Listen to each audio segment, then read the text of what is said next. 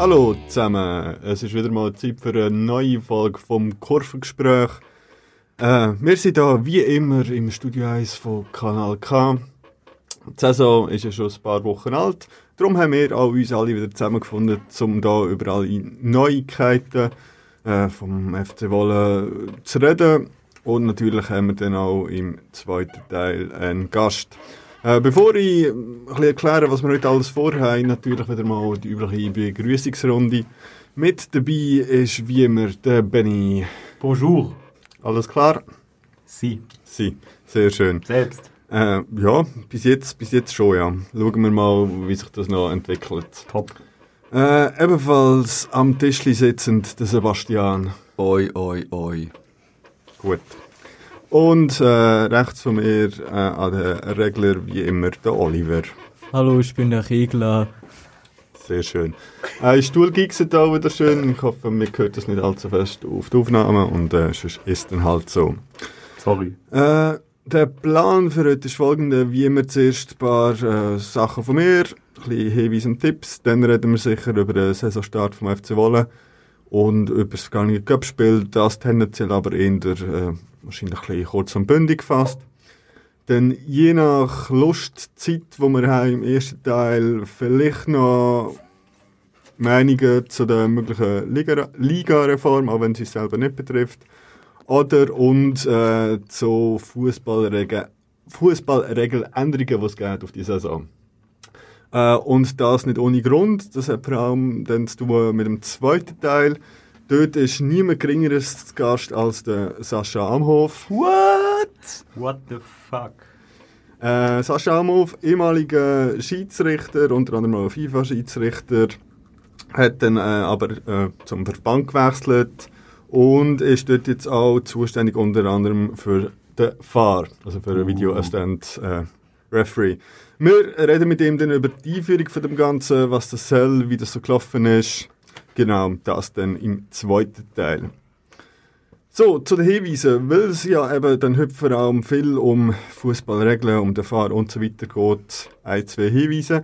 Einerseits gibt es eine neue App von der IFAB, IFAB International Football Association Board. Das ist das Gremium, äh, Sebastian, Keine Ahnung. keine Ahnung, ist das Gremium, wo die Fußballregeln definiert. Also das macht halt nicht FIFA, das macht das, das IFAB, sie sind zuständig für alle. Was? Ja, IFAB ist halt lustiger Name so. Das ist IFAB, ja. Äh, Die sind zuständig für all, all die Regeln und die haben äh, eine App rausgebracht und sie findet man auch, wenn man das Ganze mal sucht unter IFAB, also I-F-A-B. Auch mit B, nicht mit P. Nein, mit B. Okay. Das ist ja Board am Schluss. Porn. Ja, stimmt, macht Sinn. Und äh, dort sind eigentlich alle Fußballregeln erklärt. Äh, das ist, glaube ich, so, ich weiss auch auf Deutsch. Also dort werden halt wirklich Regeln 1 bis, keine Ahnung, ich weiss schon wieder nicht, 12 oder so. Äh, mit auch Beispielen und so, sprich, das kann man gut drauf haben, wenn man etwas nicht weiss, kurz nachschlagen. Äh, genau. Äh, dann natürlich noch ein Podcast-Hinweis, schon mehrfach erwähnt, natürlich ein Podcast von Colina Serben, Schiedsrichter-Podcast aus Deutschland und dort gibt es vor allem äh, Folge Nummer 87, die ich würde, äh, empfehlen wo Calibra Calibrare, Calibrare heisst. Äh, das war etwa die Folge, wo der Fahr in Deutschland eingeführt worden ist, wo halt viele Diskussionen, was es eigentlich heutzutage in der Schweiz gibt, äh, schon vor Zwei zwei Jahre in Deutschland geführt worden sind und natürlich alle folgenden Folgen, äh, wo es dann auch um die Umsetzung geht. Also da kann man sicher auch viel nachholen, vielleicht auch Sachen, die wir nicht werden ansprechen. Oder wir folgen sie einfach auf Twitter, at Colinas Erben. Äh, immer wieder äh, aufschlussreiche Sachen bezüglich Regelkund. Und wenn wir gerade bei Twitter sind, da gibt es noch einen zweiten Account, wo man könnt folgen Und das ist der Account farwatch, also at far underline watch ist halt äh, ein deutscher Account, äh, tut halt vor allem Fahrentscheidungen in Deutschland kommentieren, beleuchten, was auch immer. Das ist eine weitere Empfehlung. Und zum Schluss noch die aktuelle Ausgabe vom 12 Magazin ähm, besten äh, Schweizer Fußballmagazin, wo es sich sowieso lohnt, Seit es Äh, LC10 nicht mehr gibt. seit es die LC2 nicht mehr gibt, äh, zu abonnieren. Und die hat aktuelle Ausgabe, Nummer äh, 73, auch einen Schwerpunkt über äh, Video Assistant Referee, wo das Ganze auch noch schriftlich festgehalten ist, was wir wahrscheinlich heute auch noch werden besprechen. So, das zu dem. Ich würde sagen, wir fangen an. Mit der Saison. Wir sind gestartet mit einem 3-0 Auswärtssieg in Langenthal, gefolgt von einer 3-2 Niederlage in Solothurn. Und gerade erst gestern haben wir noch das dritte Ligaspiel 2-0 gegen SR Dülemo gewonnen. Die ersten zwei Spiele habe ich nicht gesehen. Ich weiß nicht, wenn wir auch so ein grobes Grundfazit über Anfang äh, machen oder möchte jemand auf ein spe spezielles Spiel noch eingehen. Ja, also von mir aus, wenn wir Zeit haben, können wir schon über jedes einzelne Spiel ein bisschen reden. Ja, Also, man hat jenes Zeit. Ja, Ja, gerne. also, die ersten zwei Spiele bin ich nicht dabei gewesen. ja, also am Anfang eben auswärts in Langenthal, es ist eigentlich, also es ist jetzt doch erst schon eine Weile her, ich mag mich nicht mehr ganz genau erinnern, aber ich habe, ja, es ist- es ist schon ein bisschen her. Ähm, soweit ich mich mag erinnern, ist der FC Wolle ziemlich energisch auftreten, Langenthal aber auch, also es ist sehr ein körperbetontes Spiel gewesen und äh, FC Wolle hat sich dann, hat dann halt echt die Chancen, glaub, besser genützt, so wie ich das noch präsent habe und ja, sich das geholt. Ziemlich souverän eigentlich. Ja, war ein harziges Spiel. Wie eigentlich jedes seitdem. Also Gegner sehr, sind sehr aufmüpfig in der Liga. Und äh, Ich Ja. möchte dich darauf hinweisen, ins Mikrofon zu reden. Sorry, schnell. danke äh, für den Hinweis. Ich sitze auf einem anderen Platz heute, das äh, irritiert mich. Ja, Langenthal. War ein gutes Spiel, fand ich. Was meinst du dazu? Ja, ist gut gewesen, Spaß gemacht. Sehr schön. Und wieso hat man dann in Solothurn verloren? Äh, wegen dumm, Ja, Solothurn ist einfach ganz klar die beste Mannschaft gewesen. finde ich. nicht. Ja, so, nein, so kann man das nicht unterscheiden. Ich meine, wir sind, Falsch. Wir sind ja doch mal in Führung gewesen. Zu- 2-0 oder 2-1? Zwei, zweimal. Sind 1-0 in Führung gegangen, 2-1 in Führung gegangen und haben nachher 3-2 verloren. Ja, voll. Also es ist wirklich, ich weiß nicht warum, aber sie haben in der zweiten Halbzeit haben sie einfach nachgelassen. Ja, einfach die letzten 10 Minuten. Die haben es ausgemacht. Wir haben in der 82. noch 2-1 geführt. Und äh, ja, die letzten Minuten einfach verpennt. Und ich glaube, das Spiel hätte man auf jeden Fall nicht verlieren müssen. Aber das wussten die Spieler auch selber direkt nach Abpfiff schon. Also ja, man kann damit leben. Lieber gegen Solothurn verlieren als gegen Baden oder so. Ja. Dann halt noch, wenn jemand etwas zu sagen, gestern das 2 zu 0 gegen das SR. Ja, war ähnlich harzig wie die ersten beiden Spiele. Wir haben natürlich davon profitiert, dass Delamore sich früh selbst dezimiert hat. Äh, in der 13. schon Platzverweis gegen einen Innenverteidiger von Delamore. Äh, ja, wer, man denkt ja immer dann so, in Überzahl wird es dann einseitig. Äh, so einseitig war es gar nicht. Nein, also ja, zwischendurch habe ich wirklich Schiss gehabt, dass sie das irgendwie noch kehren oder keine Ahnung was. Also sie haben gut Druck gemacht, das muss man glaube ich ihnen schon zugestehen. Ja, zwischendrin, äh, so zwischen um die 35. Minute gab es auch mal ein paar dickere Chancen für Delamo. Da hat äh, Grande Olli Jos ja ein paar Mal spektakulär klären müssen. Aber dann haben wir ja kurz vor der Pause das 1-0 gemacht durch Jumper nach einer Ecke, oh Wunder. Äh, Ja, also eine Fortsetzung von der Ecke. Ich Ja. muss als Eckball Gold zählen. Kann man drüber streiten. Aber ich glaube, das hat dann ein bisschen Ruhe reingebracht. Aber in der zweiten Halbzeit hat es ja dann auch bis in die 83. gedauert. Dann hat Keranovic das 2-0 gemacht und dann war die Sache eigentlich durch. Ja, also von dort an ist, also Telemann hat ja noch einen zweiten Platzverweis bekommen, also der ist ja sowieso 9 gegen 11 gewesen. Ich glaube, nach dem 2-0 ist ja wirklich der Deckel drauf gewesen und sie haben irgendwie nicht mehr gross etwas können machen, der ist wieder eben wollen vorne und sie haben, glaube ich, ein bisschen Glück gehabt, dass es nicht 3-0 oder vielleicht sogar 4-0 ausgegangen ist, so in den letzten paar Minuten. Ja, gegen Ende hatte wohl noch relativ viele Chancen. Ja, ein, eigentlich ausschliesslich wollen hat Chancen gehabt, kann Ja, man sagen. aber- Ja, ich glaube, so als Fazit mit dem Saisonstart kann man zufrieden sein. Cup auch eine Runde weiter gegen Wetzwil. Das war auch äh, keine leichte Partie. Die waren schwer einzuschätzen vorher, aber Ich würde sagen, es ist ein relativ starkes Team. Die spielen ja in einer anderen Gruppe, äh, in der Ostgruppe, äh, in der Erstliga. Ja, und jetzt spielen wir gegen Luzern. Mal gucken. Genau, das äh, Spiel gegen Luzern 2 ist dann Samstag auswärts. Äh, es sind jetzt drei Spiele gespielt worden. Wolle ist am vierten Platz mit sechs Punkten, äh, mit gleich vielen Punkten wie der dritte FC Baden und am fünften am SC Buachs. Äh, vorweg ist Solothurn als einziges Team mit drei Siegen, zweit wäre schon der FC Biel mit sieben Punkten. Äh, ich würde auch sagen, so weit aber in der Tabelle sind wir gefühlt schon sehr, sehr, sehr lange nicht mehr. Ja, und vor allem irgendwie so das Auf und Ab, mal Spiel gewonnen, Spiel verloren, dann wieder Spiel gewonnen. Also normalerweise ist es so, ja, wir verlieren einfach am Laufmeter oder machen mal ein Unentschieden.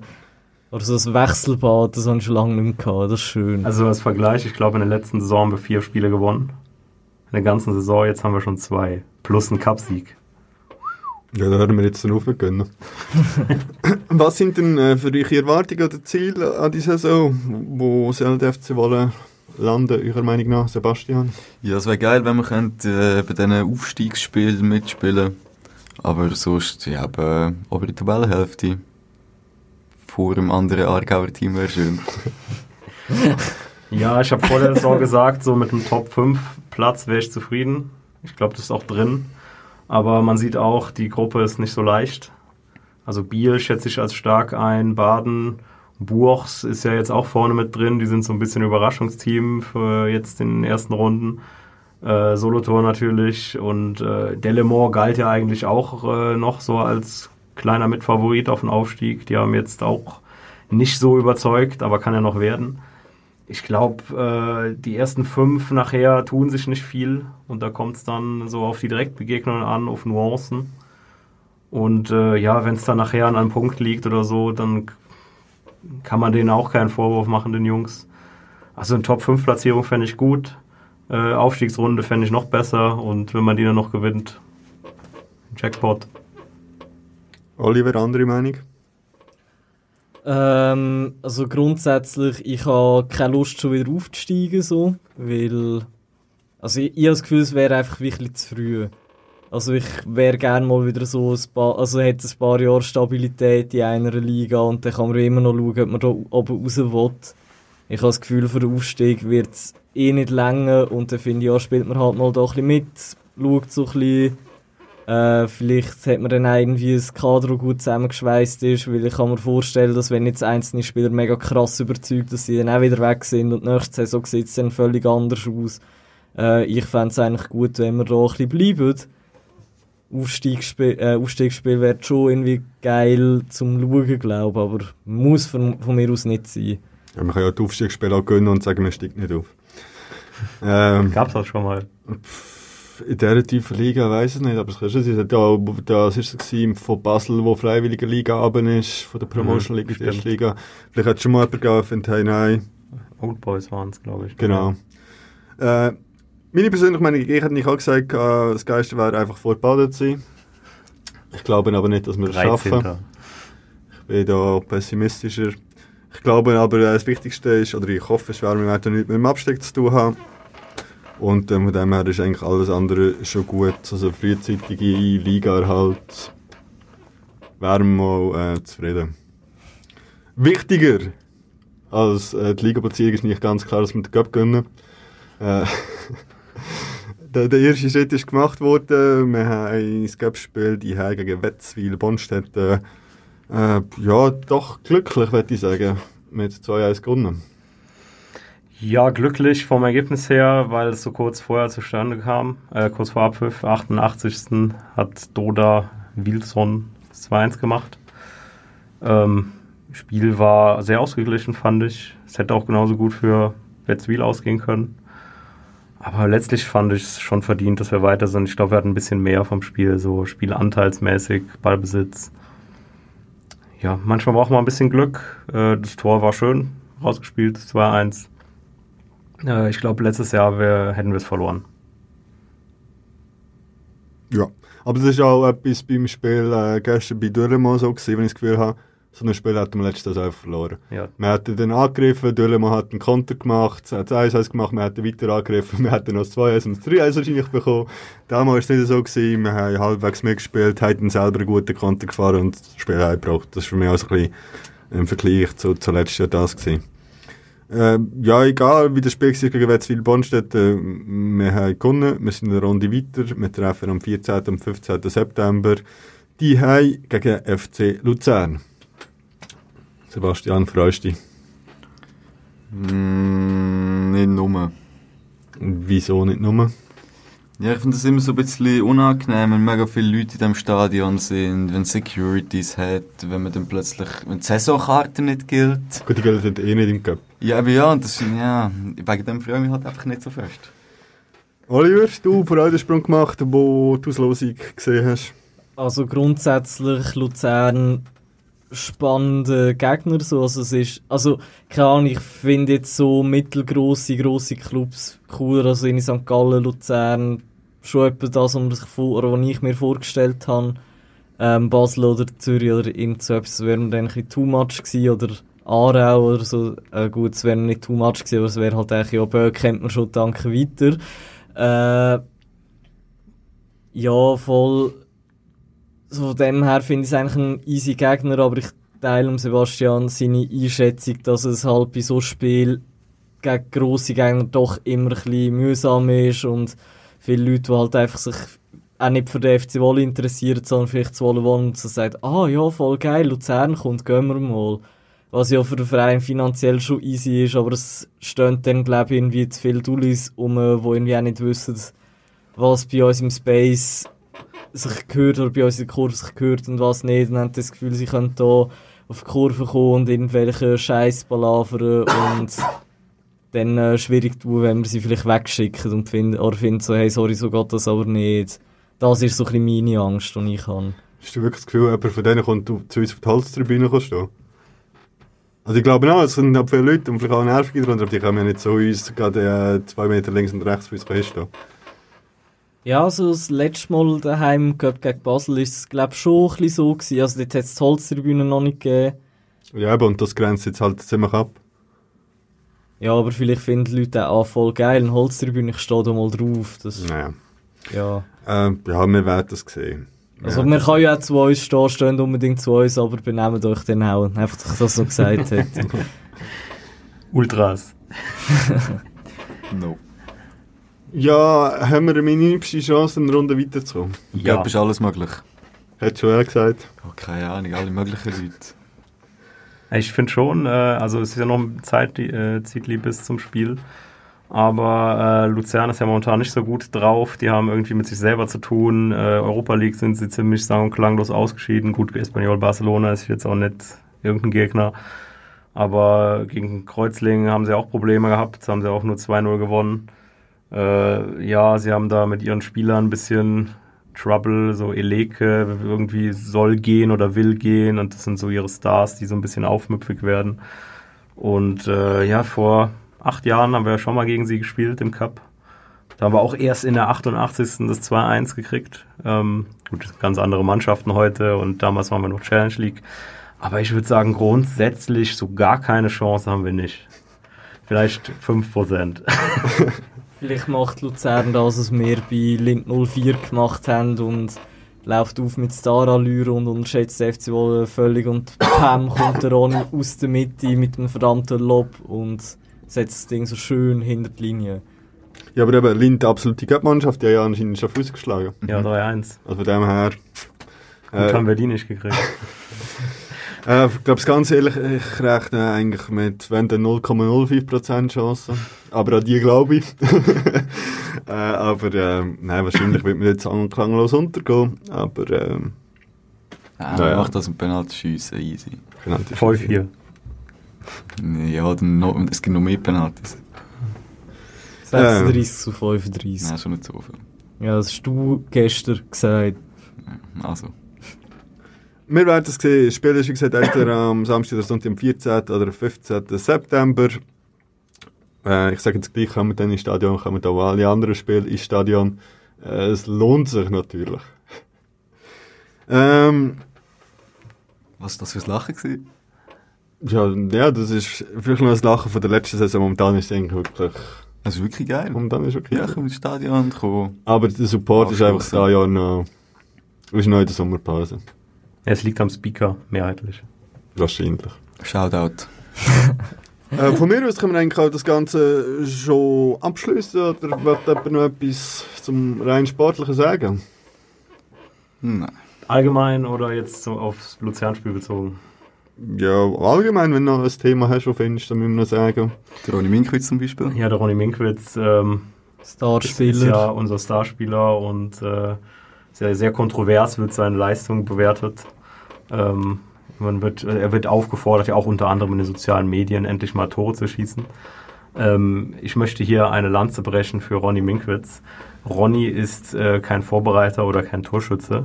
Ronny ist ein äh, klassischer zentraler Mittelfeldspieler, der Angriffe einleitet.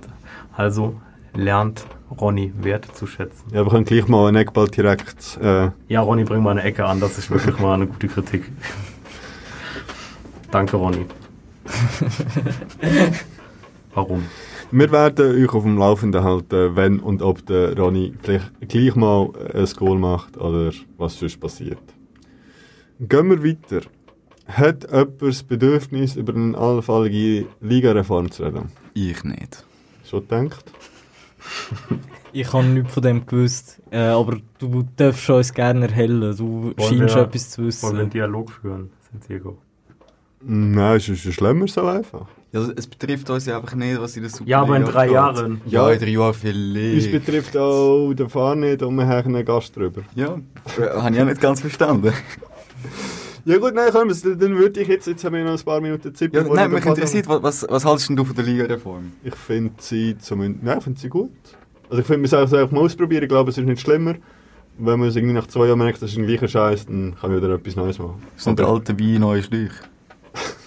Ja, aber vielleicht ist der alte Wein ja besser als der aktuell. Ja, wenn man dann einen neuen Schlauch tut. Ja.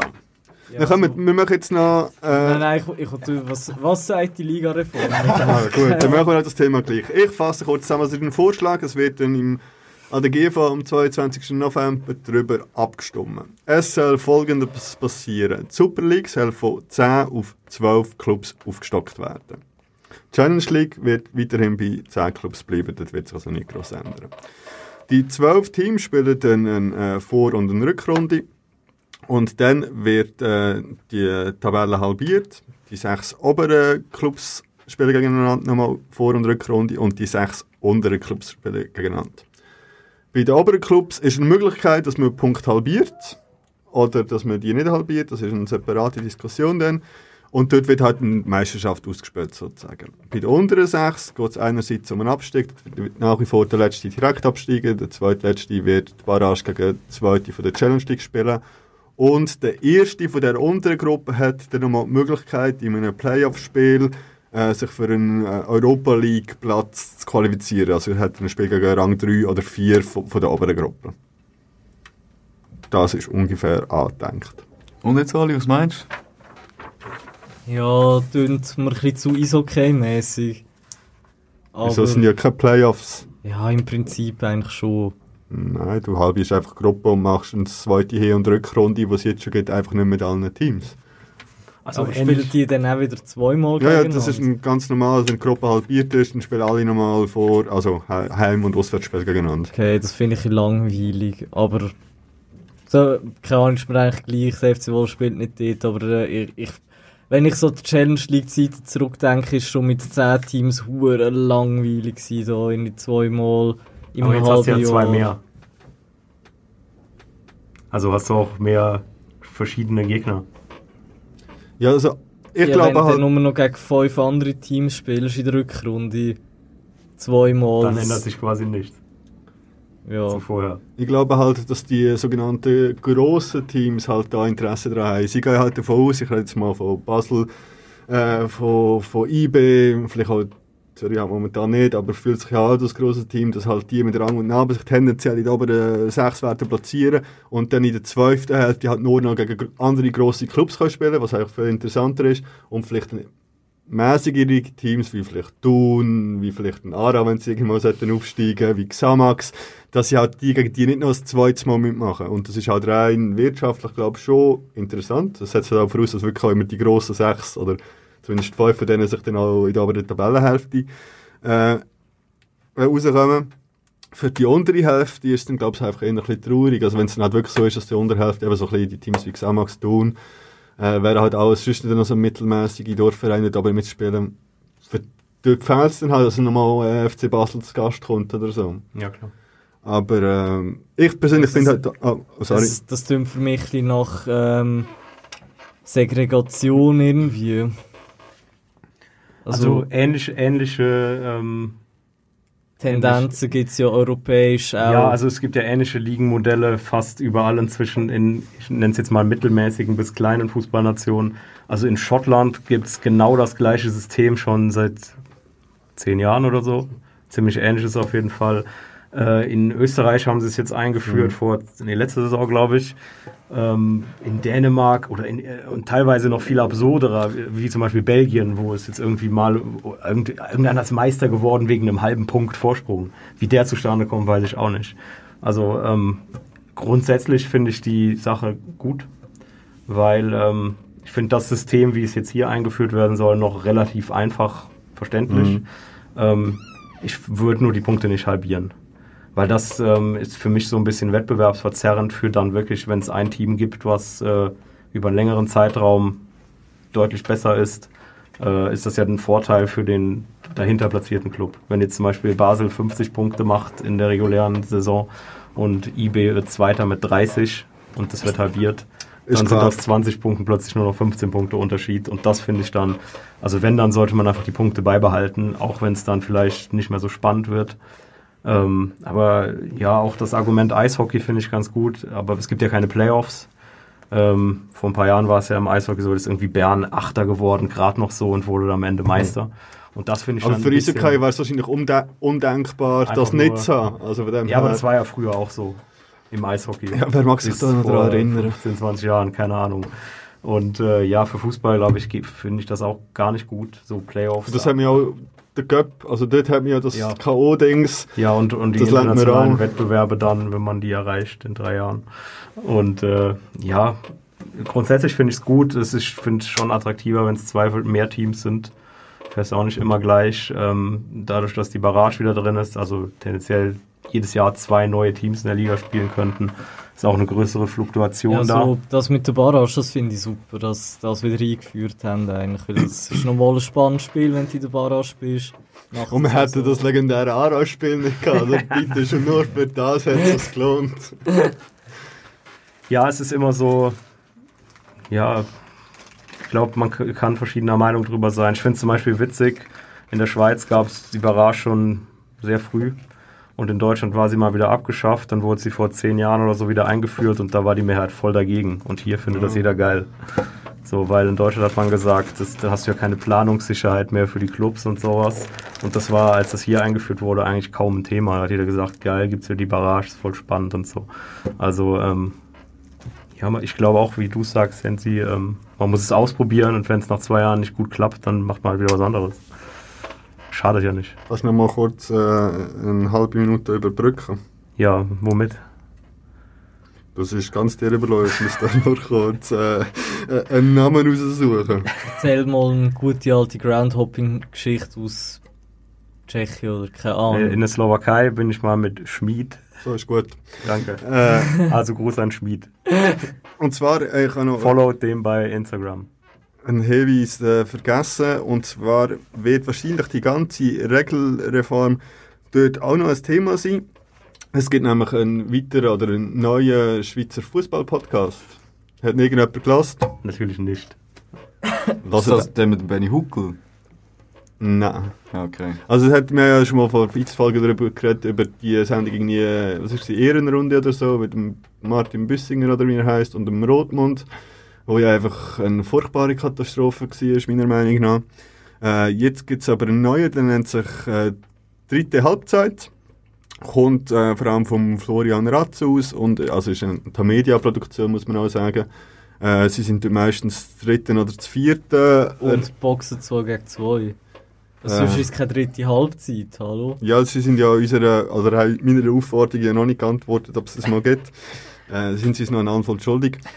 Aber äh, das finde ich gar nicht mal so schlecht. Es geht halt um die Superliga, oder sie picken immer ein das Thema raus. Es ist jetzt auch ein um die äh, europäische Werte gegangen, vom Abschneiden der Schweizer Mannschaften und so weiter. Äh, pa, äh, wie, wie viel ich und oft ich das mit hören, weiß ich nicht, weil es halt Super League nicht meine Liga ist. Aber es ist hundertmal angenehmer als äh, dieser Podcast. Äh, man kann nicht anderer Meinung sein. Aber ich finde zumindest, man kann da gut mal reinlassen, wenn man sich vor allem auch für die Super League interessiert. Wie gesagt, dritte Halbzeit findet ihr irgendwie ein bisschen überall. Äh, lasst dort doch mal rein. So. Jetzt äh, haben wir ja schon fast eine halbe Stunde durch. Und weil unser Gast jetzt schon ein bisschen kommt, verabschieden wir uns in unsere übliche kurze Pause und hören uns gerade wieder. I'm addicted to you like never gonna leave you alone. Love it when we speak on the phone. Please stay, meet me in my zone. Let's break out of here, girl. Come on. Take a step from left to right. Move it up from side to side. Turn up, I feel so high. It's like I'm losing control. I'm losing my mind. There is no tomorrow.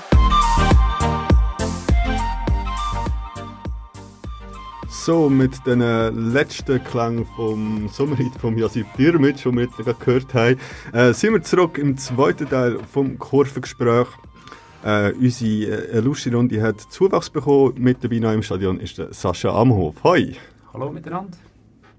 Der Sascha Amhof, viele werden ihn wahrscheinlich, hoffentlich schon kennen. Er war äh, jahrelang Schiedsrichter. Gewesen, hat neben Super League-Spielen auch diverse internationale Spiele gepfiffen, unter anderem auch so Highlights wie wahrscheinlich der Liechtensteinische Cup, wo man hat pfeifen äh, hat dann aber äh, Pfeifen an den Nagel gehängt, ist dann ab 2018 Ausbildungsverantwortlicher beim Schweizer Schi- Schweiz- Schweiz- Spitzenschiedsrichter äh, geworden. Hat, oder ist nebenbei auch bei der WM 2018 als Schiedsrichter-Experte beim SRF zu Gast gewesen.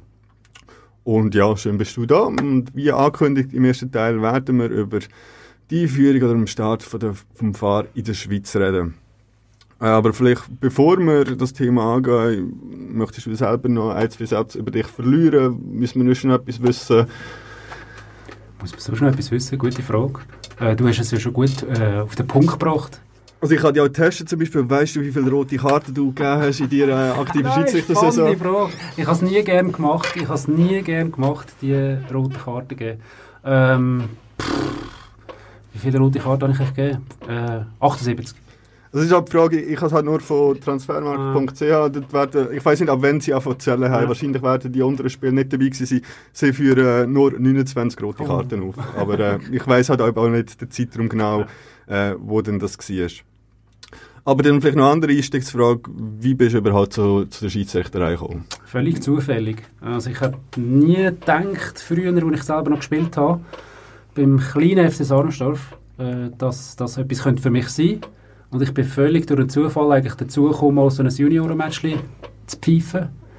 Und ähm, äh, ja, habe dann so gemerkt, dass das irgendwie noch ein bisschen Spass macht, dass das irgendwie noch zu mir passt. Und ähm, aus dem Ganzen ist dann ein zweiter Match geworden, ein dritter Match. Ich habe viele meine Geschwister gepfiffen in meinem Verein, dann noch, dort mal. Die haben das nie so gerne gehabt, weil sie haben immer gesagt, du bist bei uns viel, gegenüber uns viel härter als gegenüber allen anderen. Das ist wahrscheinlich irgendwie so ein, so ein, so ein Reflex, den man automatisch hat. Und dann hat auch gesagt, das andere gegeben. Ich habe dann irgendwann einen Kurs gemacht für offizielle Schiedsrichterzeit, Senioren, dann irgendwann Drittliga, Zweitliga und dann so ist irgendwie der Weg gegangen und hat das eine das andere ergeben. Und ich bin bis am Schluss immer noch immer passioniert gewesen. Und ich pfeife jetzt äh, noch, das wäre vielleicht noch eine Ergänzung zu, äh, zum Palmares. also ich pfeife jetzt noch so ein bisschen in der dritten Liga ab und zu Match, jetzt am letzten Wochenende zum Beispiel. Fünfte Liga nicht? Äh, vor allem im Moment in der dritten Liga. genau. Ähm, wann hast du angefangen, angefangen vom Alter? Was ist da? Ähm, 98 habe ich angefangen, bin ich 18 gewesen. Ja. Und vielleicht noch als letztes, bevor wir zum Thema hat es Highlights gegeben, oder was würdest du sagen, sind so ein bisschen das gewesen, jetzt im Nachhinein, findest du, boah, mal, das sind vielleicht auch die Spiele gewesen, äh, wo ich sehr, sehr gerne drauf schaue. Ja, das, das, ich bin nicht so der Typ mit so das Tollste und Schlechteste und so. Ähm, äh, und trotzdem wird einem die Frage ja viel gestellt und darum habe ich natürlich auch etwas auf Lager. Ähm, das, was mich irgendwie so am meisten äh, irgendwie nicht prägt, aber das, wo ich die spe- speziellste äh, Erlebnis gefunden habe, ist äh, effektiv ein Match im, im Ausland gewesen. Äh, nicht ein wahnsinnig bedeutender Match, aber, aber ein Match in Saudi-Arabien. Äh, es gibt so ein, Austauschprogramm, wo gewisse Schiedsrichter ab und zu können in Katar oder Saudi-Arabien ein Match machen Und ich bin so ein Match machen. Und das ist wirklich eine witzige Anekdote. Äh, ich habe dann gedacht, ja gut, okay, also Saudi-Arabien, das ist sicher mal speziell, eine tolle Erfahrung. Ähm, und bin dann dort angekommen. Und äh, ich mag mich erinnern, Match war am Freitag. Wir sind am Donnerstag dort angekommen, sind am Donnerstag noch so ein bisschen trainieren im Fitnesscenter. Äh, wie im Fitnesscenter üblich, hat es dort irgendwie so ein paar Bildschirme gehabt. Und dort hat's- die haben, haben sie ein paar Bilder gezeigt aus der saudi-arabischen Liga. Und dann irgendwie im Match 1 hat es gefühlt vielleicht äh, 12'000 Zuschauer gehabt und im Match 2 hat es vielleicht 4'000 gehabt. Und ich habe dann gedacht, ja, morgen das Match bei mir wird wahrscheinlich auch irgendwo dazwischen liegen. Und wir sind dann am nächsten Tag losgefahren, Richtung das Stadion. Und je weiter dass wir in die Wüste gekommen sind, das war effektiv so, gewesen, je weiter dass du das Gefühl hast, wir kommen jetzt in die Wüste, desto mehr Verkehr jetzt auf der Straße. Und irgendwann habe ich zu dem Fahrer, zu dem saudi-arabischen Fahrer gesagt, ja, also, äh, sorry, aber, also, Englisch haben wir kommuniziert, sorry, aber, also, es ist jetzt ja gleich speziell da, so viel Verkehr und so, also, also wie viele Zuschauer werden da erwartet an dem Spiel? Und dann hat er gesagt, ja, 60.000. Und dann habe ich wirklich für mich so müssen lachen, so ist, ich konnte es wirklich nicht können unterdrücken, hat er fast so ein bisschen ausgelacht und so gesagt, ja, also er meint wahrscheinlich 6'000 und nicht 60'000. Und dann hat er mich sehr ernst angeschaut und gesagt, nein, nein, ich mache nie äh, Witze. Es hat 60'000 Zuschauer. Es war effektiv so, gewesen, niegelnagelneues Stadion, Mannschaft von Christian Gross dort zumal, äh, Jeddah. Ähm, äh, 60'000 Zuschauer, riesen Erlebnis, einfach weil es wirklich sehr überraschend war, äh, wahnsinnig fanatische Fans und das ist wirklich so etwas, wo, wo geblieben ist. Wo jetzt sportliche Bedeutung, Ja, aber wer kann mal Pfeife spielen oder was auch immer von 60'000 Leuten? Also sehr speziell gewesen. nicht ohne. Sehr speziell gewesen. Sehr schön. So, kommen wir zum eigentlichen Thema. Vielleicht jetzt zuerst zu diesen da noch. Wer von euch hat gerne einen Videoschiedsrichter in unserer Liga? Einfach nur ja oder nein, gar nicht groß begründen. Nein. Nein. Oder? Nein. Jo. äh, ja, er ist nicht das beliebteste, wo jetzt so ein bisschen Fußball irgendwie eingeführt oder äh, geändert worden ist. Das ist wohl so. Es ist aber wahrscheinlich auch ziemlich sicher, dass es so wird bleiben, dass es sicher äh, nicht zurück wird kommen, dass es immer mehr wird. Und dementsprechend haben wir uns auch gedacht, wenn wir uns damit ein auseinandersetzen, auch wenn das für uns, in unserem Fall zum Glück, äh, in der ersten Liga noch ein zeitlich kein Thema wird sein. Fangen wir ganz einfach mal kurz an, ganz abgebrochen, was ist der Fahr? Der VAR, äh, also schon die Abkürzung, äh, hinter der steckt irgendwie etwas. Der VAR ist nichts anderes als der Video Assistant Referee oder viel bezeichnet äh, das ganze äh, System ja eigentlich auch als Videobeweis. Und nur schon in dieser Bezeichnung liegt eigentlich relativ viel, äh, wo man wahrscheinlich kann kritisieren kann. Also was kannst du im Fußball tatsächlich beweisen und was kannst du nicht beweisen. Also du kannst vielleicht irgendwie auf einem Bild oder auf einer, auf einer Kameraeinstellung einen Kontakt beweisen, aber am Schluss können wir uns immer noch darüber unterhalten, ist der Kontakt jetzt ein Penalty, ja oder nein. Und im Extremfall können wir uns auch darüber unterhalten, wenn der Schiri einen Entscheid getroffen hat, ist der jetzt der Entscheid klar falsch oder ist nicht klar falsch.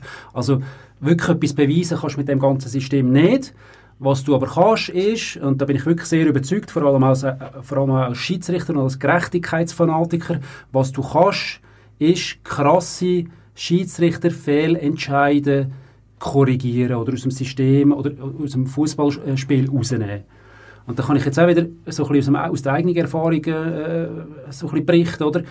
Wenn du Schiedsrichter fragst, auch aus meiner Generation vor allem, oder, wir sind alle sehr prägt noch von unseren Fehlentscheid. Und wenn du, du hast mich vorhin gefragt, was sind so die grössten Erlebnisse und so, spannende Frage auch immer ist, äh, was sind so die schwierigsten Erlebnisse? es ist fast einfacher, die schwierigen Erlebnisse äh, zu- aufzuzählen, weil du bist sehr prägt von deinen Fehlern. Und ich kann sofort euch die drei, meine grössten drei Fehler aufzeichnen, aufzei äh, auf, aufzählen. Und das finde ich wie so, das ist eigentlich etwas, was es in Zukunft nicht mehr wird geben. Also es wird nicht mehr Schiedsrichterkarrieren geben, wo, wo sind von grossen Fehlern. Und eben nochmal, als Gerechtigkeitsfanatiker, wo ich als Schiri bin, finde ich das grundsätzlich etwas Gutes. Dass man die groben Fehler aufgrund von dem, von dem, von dem System mit Kameras kann rausfiltern Das ist ja dann auch am Schluss immer das Argument, wo man sagt, es wird irgendwo gerechter. Ich glaube, es wird gerechter. Ähm, das Argument kannst du auch irgendwie so aus verschiedenen äh, Perspektiven heraus beleuchten. Aber, aber ich glaube, was man kann sagen ist, es wird gerechter, weil man die groben Fehler kann rausnehmen kann. Weil du es gerade angesprochen hast, eben, du sagst, es wird viel als äh, Videobeweis darüber geredet und da, ist man, glaube ich, auf Schiedsrichter einig, das ist so mal vom Wort her schon völlig falsch. Es ist ja nicht so, dass der Videoschiedsrichter wird bestimmen, sondern die Entscheidung liegt nach wie vor beim Schiedsrichter auf dem Platz.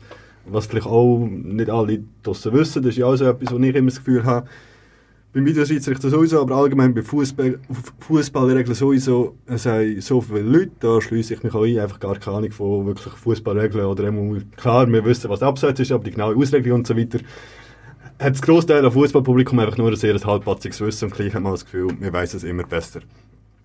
Also, es gibt einen Videoschiedsrichter, aber der ist ja nicht allein. Wie sieht so das Team aus oder was für Leute arbeiten da zusammen, um dann am Schiedsrichter sozusagen können sagen, allenfalls hast du da etwas falsch gesehen? Genau, wie ist das Setting sozusagen? Ja. Also das Setting ist eigentlich immer noch so, wie es immer war. Also der Schiedsrichter auf dem Platz mit seinen beiden Assistenten und jetzt in der Superliga mit dem vierten Offiziellen, die leitet das Spiel, unverändert. Was neu ist, ist, dass äh, in Volkenswil in einem, in einem Bürogebäude ein Raum eingerichtet wurde, wo alle Videosignale hingehen. Und äh, in dem Volkenswil, wo die Videosignale hingehen, wenn eben so ein Match stattfindet, ist äh, zusätzlich zum Schiri-Team noch so ein VAR und ein AVAR, wie das so schön heißt, also ein, äh, ein Videoschiri und ein Assistent vom Videoschiri. Und die beiden verfolgen 90 Minuten oder 95 Minuten den Match und die haben die Möglichkeit, den Schiedsrichter darauf aufmerksam zu machen, wenn ein grober Fehler äh, passiert ist in der Spielleitung. Das ist eigentlich das Setting. Also so wahnsinnig viel ist gar nicht passiert. Man hat einfach im Schiedsrichter jetzt zusätzlich noch einen Videoschiri und einen Assistent, Assistent Videoschiri äh, zur Verfügung zur Seite gestellt, wo ihn können unterstützen. Wer macht das genau in der Schweiz? Wer tut diese Bilder äh, oder welche Bilder sehen sie und wer bereitet die für die Schiedsrichter, äh, Videoschiedsrichter und Assistent vom Videoschiedsrichter mhm. auf? Das ist eine spannende Frage, weil es nämlich, weil es nämlich gar nicht so einfach ist. Ähm, äh, man stellt sich das irgendwie so einfach vor, dass du dort irgendwo hinter einem Bildschirm sitzt und ein bisschen Teleclub schaust oder, oder, oder SRF und dass dann irgendwann sagst, ja, das ist äh, falsch und das ist richtig, ähm, funktioniert natürlich nicht wirklich so, weil es muss alles wirklich in Echtzeit entschieden werden, es muss sofort entschieden werden, im Optimalfall sehr schnell entschieden werden äh, und vor allem, du weißt ja gar noch nicht am Schluss, eben, was sagen die Medien, was sagen alle Spieler, was sagt das Publikum dazu, sondern du musst sofort entscheiden. Ähm, das ist ja grundsätzlich gut so. Ähm, ja, am Schluss, dass das wirklich alles zusammenspielt, ist, ist, ist, ist relativ komplex, da braucht es relativ viel und vor allem braucht es, und das ist eine grosse technische Herausforderung gewesen, vor allem braucht es eigentlich die Infrastruktur, dass aus jedem Stadion raus, von jeder Kamera, die es gibt, ein Signal besteht vom Stadion äh, nach Volkenswil in den Raum. Also das normale Setting in der Superliga ist das, dass äh, die Matches übertragen werden mit sechs Kameras und wenn es ein SRF-Spiel ist mit 10 Kameras und im Video Schiri in Volkenswil muss von jedem von diesen 6 oder von diesen 10 Kameras Signal zur Verfügung stehen in Echtzeit, also sofort. Und dann ist es eigentlich nicht anders, als dass der, dass der Videoschiri sagt, oh, das war eine kritische Situation, gewesen, die wollte ich mir nochmal anschauen. Und dann hat er eben einen Assistent, der ihn unterstützt, einen technischen Assistent übrigens auch noch. Äh, und der tut ihm nachher die Bilder einspielen, die er gerne hätte. Also da geht es am Schluss zum Beispiel darum, dass ich sage, wenn ich jetzt der VAR wäre, der Videoschiri wäre, dass ich sage, hey, diese Szene, äh, da geht es darum, ob er einen Spike gestellt hat oder nicht. Das will ich mir nochmal anschauen mit der Kamera von hinter dem Goal. Und dann geht es aber beispielsweise auch noch um die Frage, ja, willst du das jetzt in Originalgeschwindigkeit nochmal anschauen oder in Zeitlupe? Auch das musst du nachher wieder kommunizieren, dem technischen, dem technischen Mitarbeiter. Und genau so, wie du das willst, genau so, wie du das beschreibst, spielt er dir das nachher ein. Jetzt die ganze Arbeit, der technische Mitarbeiter, den ich erwähnt habe, das ist Hawkeye. Das kennt ihr wahrscheinlich vom, äh, vom Tennis. Äh, das ist äh, mittlerweile eine relativ grosse Firma, die macht relativ äh, unterschiedliche Sachen. Die macht eben unterschiedliche, äh, mittlerweile auch das. Das macht sie übrigens nicht nur in der Schweiz, sondern das macht sie auch beispielsweise in Deutschland. Äh, und aufgrund von dem vielen Know-how und auf dem, aufgrund von dem, dass sie schon ein grosses Netzwerk haben, sind sie jetzt eben auch in die Schweiz gekommen und haben hier eigentlich den Auftrag sich geschnappt. So, wir werden auch noch genug vertieft eingehen, wie das Ganze funktioniert. Ich möchte aber eigentlich zuerst noch vorne anfangen, aber noch etwas anderes im Allgemeinen kommen, äh, weil du Falkenswil jetzt schon mehrfach angesprochen hast. Äh, in Deutschland hat sich ja ein bisschen der Begriff äh, Kölner Kellner durchgesetzt, was die Schiedsrichter auch nicht unbedingt so gerne haben, weil es halt nicht so ein äh, schönes Wort ist. In der Schweiz hat sich noch kein Wort etabliert für Volkswill, oder? Weil es sich einfach schwierig etwas ist, darauf zu finden. Aber ich glaube, es liegt an uns, heute noch ein Wort zu kreieren, äh, wo sich dann durchsetzt. Also, Sebastian, vielleicht dann deine Aufgabe. Ja, ich überlege mir etwas. Aber es ist auch schwierig mit Volkswill. Wie gesagt, ich, möchte vorne anfangen. Jetzt bin ich jetzt selber nicht sicher in der Bundesliga seit zwei oder drei Jahren schon. Würde sagen, Jetzt das dritte Jahr, oder? ja. Sie sind ja dort dabei gewesen bei der, bei der ersten, die das als Test gemacht haben, mit anderen Ligen zusammen. Und im Oktober 2018 hat man dann eigentlich in der Schweiz entschieden, du korrigierst mich einfach, wenn ich Quatsch erzähle, in der Schweiz entschieden, auf die Saison 2019-20 das ebenfalls einzuführen. Was ähm, für meine Meinung jetzt nur eineinhalb Jahre sind. Jetzt weiss ich halt nicht, wie viel du dort schon involviert bist, aber kannst du irgendwie kurz zusammenfassen von deinem Wissensstand, was ist in diesen eineinhalb Jahren, was hat man dann gemacht sozusagen und ja. Also mein Wissen ist natürlich vor allem fokussiert natürlich vor, vor allem auf das, was wir in der Ausbildung gemacht haben mit den Schiedsrichtern. Das ist ja das, was hauptsächlich in den letzten acht oder neun Monaten passiert ist, seit dem letzten Oktober.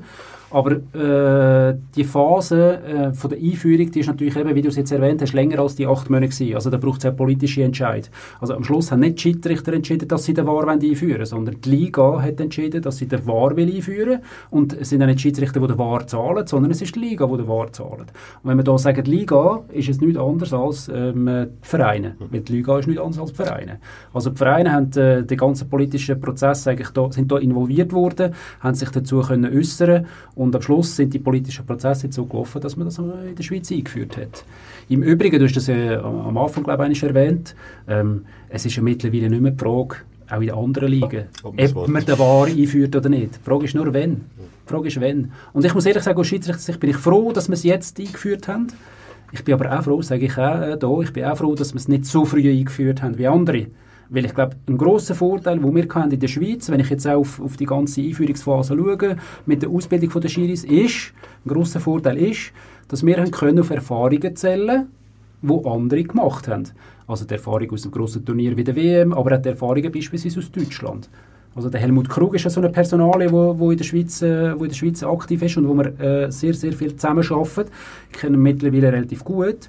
Und ich muss echt sagen, das ist ein riesen Mehrwert, dass wir jemanden haben, der einfach die Erfahrung hat, äh, von, dass der das schon mal eingeführt hat, dass der weiß, was das heißt, dass der, dass der, dass der das schon mal erlebt hat, dass der einfach das Gefühl hat auch fürs Ganze. Also ich glaube wirklich, ohne jemanden, der nicht die Erfahrung hat und ohne die Erfahrungen, die andere Ligen schon gemacht haben, wo wir eigentlich können so ein bisschen hinziehen und uns vergleichen und uns Fragen stellen und analysieren und diskutieren, ähm, ja, wäre es ganz, ganz schwierig geworden. Und also ich finde, es ist ganz viel wert, zum anders, zum positiv formulieren, es ist ganz viel wert, dass wir auf Erfahrungen können zählen von anderen.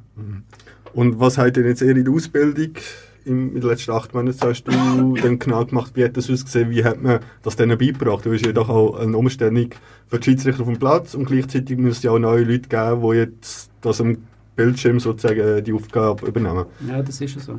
Ähm, äh, ich, ich habe schon in verschiedenen Runden natürlich jetzt so Diskussionen geführt und die Frage kommt immer, oder, was haben wir eigentlich in diesen acht Monaten gemacht? Und ich, ich finde es noch eine spannende Frage, weil irgendwie frage ich mich auch immer, was haben wir eigentlich acht Monate gemacht? Äh, Weil acht Monate ist schon noch, sorry, wenn ich es so salopp sage, eine es ist auf der einen Seite eine verdammt lange Zeit, weil in acht Monaten kannst du viele Sachen machen. Sorry, wenn ich es so salopp sage. Ähm, und auf der anderen Seite ist es mega, ich habe es selber jetzt erlebt, es ist mega sportlich. Und es ist mega sportlich, weil ähm, es fängt ganz einfach an. Also als Schiri bist du, bist du bist ja nicht anders als ein Sportler eigentlich. Das heißt, du bist Bewegungsmensch. Also Schiri heutzutage auf diesem Niveau trainiert fast täglich. Man braucht vielleicht auch mal ein bisschen Regeneration, aber trainiert fast täglich. Ähm, beschäftigt sich täglich mit Fußball. Also du, du, du bist eigentlich wirklich auch Profi. Aber du bist vor allem Bewegungsmensch. Und jetzt kommt plötzlich ein System mit dem Videoschiri, wo du 90 Minuten hochkonzentriert vor dem Bildschirm musst sitzen, was eigentlich überhaupt nicht das ist, was du normalerweise auf dem Platz machst. Das heißt, du musst mit einer völlig neuen Situation umgehen und völlig neue Skills oder völlig neue Fähigkeiten an den Tag legen, wo man sonst gar nicht unbedingt von dir, von dir verlangt als, als Schiri. Und nur schon das, also dich, dich, äh, dich, dich warm machen mit dem Setting. 90 Minuten vor dem Bildschirm zu sein, hochkonzentriert, nichts verpassen, im richtigen Moment das Richtige sehen und dann auch noch im richtigen Moment unter Druck die richtige Entscheidung zu treffen. Das ist ja vielleicht etwas, was du gewöhnt bist, aber, aber wirklich die Kombination Das ist schon etwas, an das du jetzt erst mal gewöhnen. Also es braucht eine gewisse Zeit. Das ist sicher ein Teil von diesen acht Monaten gewesen. Und der zweite Punkt äh, ist mir auch so dann, im, im Laufe dieser Zeit dann, äh, so- bewusst worden, als Schiri hast du eigentlich immer den Reflex, dass du den richtigen Entscheid willst. Also wenn du irgendeine Situation siehst und du siehst einen Schiri, der statt Penalty äh, nicht den Penalty gegeben hat, aber du hast das Gefühl, es wäre eigentlich, eben, es ist eher nicht so, es, ich hätte es eher anders entschieden. Das ist ja, also, das ist per se mal gut. Aber das beantwortet dort lange nicht die Frage, ist das jetzt ein Fall für den Wahr? Oder? Und eigentlich der Reflex, dass du immer dazu tendierst, den richtigen Entscheid zu suchen, aber dass du nur dann intervenierst, wenn etwas klar und offensichtlich falsch ist, das ist etwas, wo das, zu trainieren und sich dort auch zurückzuhalten und zu sagen, ich interveniere nicht immer, sondern nur wirklich dann, wenn es offensichtlich falsch ist, das, das, das ist eine recht, das ist eine recht harte Arbeit gewesen. Ähm, und im Nachhinein, glaube ich, ist das, ist das, ist das, ist das der grösste Brocken gewesen, sich das wirklich so einzuverlieben. Und dann, das ist noch die letzte Bemerkung äh, vielleicht äh, zu deiner Frage. Ich glaube, was uns sehr geholfen hat, ist so die Erfahrung aus den grossen Turnieren im Sommer. Also wir haben uns beispielsweise gefragt, was ist der Erfolg vom VAR an der WM äh, das letzte Jahr? Was ist der Erfolg vom, dass alle, oder was ist, hat es ausgemacht, dass am Schluss alle gesagt haben, ja, an dieser WM in Russland, der VAR ist eigentlich gar nicht so schlecht gewesen. Und dann ist für uns relativ klar gewesen, das Erfolgsrezept muss sein, wirklich die absolute Zurückhaltung. Und nur dann intervenieren, eben wie wir vorhin gesagt haben, wenn es klar und offensichtlich falsch ist. Und das Schöne ist, oder, der, wir haben das wirklich acht Monate, Schiri in den Kopf rein. Du nur intervenieren, nicht wenn du das Gefühl hast, es ist falsch, sondern wenn alle das Gefühl haben, es ist falsch. Das haben acht Monate diesen Leuten die Kopf, Kopf, Kopf, Kopf äh, gehämmert. Und irgendwie hast du ja so das Gefühl, ja, ja, die erzählen jetzt das und das ist ja schön und recht, aber ich mache es dann sowieso so, wie ich es richtig finde, oder?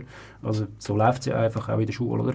Und dann ist aber genau zum richtigen Moment aus meiner Sicht die Frauen-WM gekommen. Und ich weiß nicht, wer es verfolgt hat und wer nicht, aber, aber es ist ja an der Frauen-WM aus meiner Sicht, ich habe es relativ intensiv verfolgt, weil es spannend war mit der Regeländerung und so, ähm, ist etwas passiert, was sehr heilsam war. Der VAR hat aus meiner Sicht viel zu oft interveniert. Und alle haben gesagt, nein, das kann so nicht sein. Nein, das kann doch nicht sein, dass der VAR ein Turnier wie die Frauen-WM äh, am Schluss so stark dominiert und dass der so fest in den Fokus hineinkommt. Und dann eine Kombination von dem, dass wir immer gesagt haben, zurückhalten, zurückhalten, zurückhalten, dass also der WM in Russland so positiv angekommen ist, und dann ein Jahr später an der Frauen-WM wie das Gegenteil so erlebt hast, dass wenn du zu viel intervenierst, dass es negativ ankommt, ich glaube, das hat wirklich so für mich so den Ausbildungsprozess und die acht Monate sowieso abgeschlossen. Und ich glaube, da hat jeder so gemerkt, weißt du was, es geht wirklich nicht darum, den besten Entscheid zu finden, der, wo aus ihrer Sicht am besten ist oder am richtigsten ist, sondern es kann wirklich einzig und allein darum gehen, dann äh, zu intervenieren und den Entscheid zu korrigieren, wenn es wirklich offensichtlich falsch ist. Äh, zur Ergänzung, die äh, Videoschiedsrichter das machen, wie, wie, du gesagt hast, in dem Fall alles aktive Schiedsrichter, die auch Super League pfeifen. Genau. Das heisst aber auch in dem Fall mehr Belastung jetzt für die Leute, oder hat man da jetzt neue Schiedsrichter noch kurz aus dem Hut zaubert, weil es braucht eigentlich jetzt immer doppelt so viele Schiedsrichter schlussendlich. Ja, also ist, äh, das ist effektiv eine Herausforderung. Ähm, äh, also es, das, das Ganze, was wir jetzt hier besprechen, das ganze System VAR und Videobeweis und so, das ist äh, im sogenannten VAR-Protokoll festgehalten. Und dort steht, wie du es erwähnt hast, VAR können nur sein, aktive Schiris in den Top-Ligen. Das heisst, für die Schweiz beispielsweise Schiris, die in der Super League und in der Challenge League selber pfeifen oder dort kürzlich noch pfiffen ha haben. In der Schweiz ist es so, dass äh, das sind äh, von diesen, ich glaube, es sind 18 VAR und 10 AVARs äh, sind, äh, sind alles aktive Schiris und einer ist ein ehemaliger aktiver Schiri. Und das führt am Schluss dazu, zu dem, was du gesagt hast, es ist, mehr, es ist eine Mehrbelastung. Also es sind mehr Leute, oder es sind gleich viele Leute mehr im Einsatz. Man kann das zum Teil kompensieren, indem dass die Aktiven weniger vierte Offizielle sind. Oder man sagt dann, ihr sind weniger vierte Offizielle, sind dafür mehr im Volkenswil und vierte Offizielle werden dann besetzt mit Leuten aus der ersten Liga. So kann man gewisse Sachen kompensieren. Äh, aber es ist am, so, am Schluss so, aus meiner Sicht, unter dem Strich hat jeder ein bisschen mehr Einsatz. Aber das ist wird auch etwas sein, was sich dann über die Jahre wird ein bisschen Ich denke, für viele ehemalige wird es eine gute Chance sein, wenn man vielleicht eben halt nicht mehr die 10 Kilometer oder will säckeln, dass man vielleicht dann dort nach wie vor immer noch die Leidenschaft andersweitig kann fortführen kann. In Deutschland wird es ja auch viel gemacht, jetzt dass sie schauen, dass ehemalige äh, dann halt so Sachen übernehmen und dann kommt das so. So, gehen wir jetzt auf das Ganze ein bisschen ein. Du hast ja gesagt, eben, es geht um klare Fehlentscheid und so weiter. Und es ist auch etwas, ich glaube, wenn man Passanten will fragen, wenn oder in welcher Situation der Video, äh, Videoschiedsrichter überhaupt eingreifen darf, pff, wie viel wüsste es genau? Weiß nicht. Fangen wir doch mal da. Das ist ein gutes Beispiel von, von Leuten mit sehr viel Fußballahnung. Sebastian, komm, so aus dem Nichts raus. Wenn darf der Videoschiedsrichter eingreifen? In was für Szenen? Was hast du das Gefühl? Sag mal, schauen. Ja, tendenziell halt schon Szenen, wo, wo entscheidend sind, wie das vorher... Also für was für Vorgehen? Also, das kannst relativ... Ja, bei, bei Goal, bei klaren Goalchancen. Goal ist schon mal ein Punkt. Also, du kannst dann nachher gerne noch ein bisschen ausführen. Aber Und vielleicht noch bei bei Karten. jeder Goal-Szene, äh, wenn es ein Goal gibt, aber nichts passiert ist, wird checkt. Karten sind wir auf einer... Zumindest auf einem Weg in eine Richtung. Äh, Und sonst noch eine Idee? Nein. Äh, du weißt es wahrscheinlich, Oliver. Äh, ich als Fußballexperte, äh, nein, äh, ich hätte auch gesagt, also er hat ja vorher angedeutet, klare Fehlentscheid und ein klarer Fehlentscheid kann ja durchaus im Spielverlauf einfach mal passieren, dass man keine Ahnung gesehen hat, dass jemand noch dran war, wenn er ins Ausrollt und es dann Einwurf gibt, wobei das halt natürlich nicht mega spielentscheidend dann wahrscheinlich ist, aber vielleicht kann der War muss der War in so Situationen dann auch eingreifen, was ich dann aber ein bisschen übertrieben fände persönlich. Oder ich kann es mir vorstellen. Möchte Benny... Ja, zum Glück ist es nicht so, wie der Olli es gerade erklärt hat. ähm, ich bin jetzt auch kein Schiedsrichter, aber äh, es geht, glaube ich, um klar spielentscheidende Szenen. Ähm, Tor, rote Karte, ähm, Abseits. Wenn ein Tor gefallen ist, kann es auch mal um einen Einwurf gehen. Aber ähm, wenn es jetzt irgendwo im Mittelfeld einen Einwurf gibt und daraus entsteht nichts, dann greift der war auch nicht ein. Also es muss klar spielentscheidend sein. Also ich will mal zusammenfassen. Ansätze sind da, aber doch alles sehr schwammig. Ja. Muss man sich eingestehen. Jetzt kannst du uns auch gerade mal ganz kurz und knappig sagen, wenn darf er eingreifen und wenn eben auch nicht. Genau, In es welchen Szenen. Mache ich doch gerne. Also es gibt vier Fälle und eigentlich sind äh, die, zumindest drei Fälle sind sicher erwähnt worden. Also es ist so, dass äh, jedes Goal wird überprüft. Das heißt, äh, bei jedem Goal schaut man an, ist dem Goal eine Abseitsposition vorausgegangen, ja oder nein. Bei jedem Goal wird man anschauen, ist dem beispielsweise in der Balleroberung zum Angriff ein Foul vorausgegangen oder nicht. Und wenn jetzt die blaue, die blaue Mannschaft äh, den Ball gewonnen hat aufgrund von einem Foulspiel, dann hat sie angegriffen und es hat ein Goal gegeben, dann würde man beispielsweise zurückkommen, weil man sagt, es ist doch nicht korrekt, wenn aus einem Foulspiel raus nachher ein Goal passiert. Das ist der erste Fall. Also jedes Goal wird überprüft. Der zweite Fall, äh, alle Penalty-Situationen. Und zwar, wenn der Schiri einen Penalty gibt oder wenn er ihn nicht gibt, werden überprüft. Äh, Penalty-Situationen umfasst Foulspiel, aber auch Handspiel. Äh, der dritte Fall ist äh, so das Karten, äh, das Karten, der Kartenbereich. Es werden aber nicht alle Karten überprüft, sondern nur alle potenziell roten Karten. Also wenn, ist es auch wieder so, wenn der Schiri eine rote Karte gibt oder wenn er sie nicht gibt. Und der vierte Fall, der ist jetzt nicht äh, erwähnt worden, ist aber wahrscheinlich der, der am wenigsten vorkommt, ist äh, sogenannte Mistaken Identity. Das heißt, wenn der Schiedsrichter eine gelbe oder eine rote Karte, das gilt jetzt für beide Karten, äh, die an einem falschen Spieler würde zeigen, dann würde der VAR intervenieren und sagen, hey, die gelbe Karte, die du am Nummer 4 gegeben hast, ist nicht korrekt. Foul hat nämlich das Nummer 5 gemacht. Und dann würde der Schiri das korrigieren, die gelbe Karte zurücknehmen vom Nummer 4 und am Nummer 5 die äh, neu zeigen. Also es gibt vier klar definierte Fälle in dem Sinn, wo der VAR darf intervenieren Und der VAR der hat dann auch Entscheidungsgewalt, also das, was der VAR sagt. Hast du nicht zugelassen, Damisier? Also, der Ermessensspielraum liegt nach wie vor beim Schiri auf dem Feld, ob er den Entscheid jetzt oder die Beobachtung akzeptiert oder nicht. Also das ist, das ist wirklich mega, mega entscheidend in dem Sinn für das ganze Projekt, dass die Entscheidungsgewalt und nicht nur die, In- die Interpretation, sondern wirklich die Entscheidungsgewalt, die bleibt beim Schiedsrichter auf dem Platz.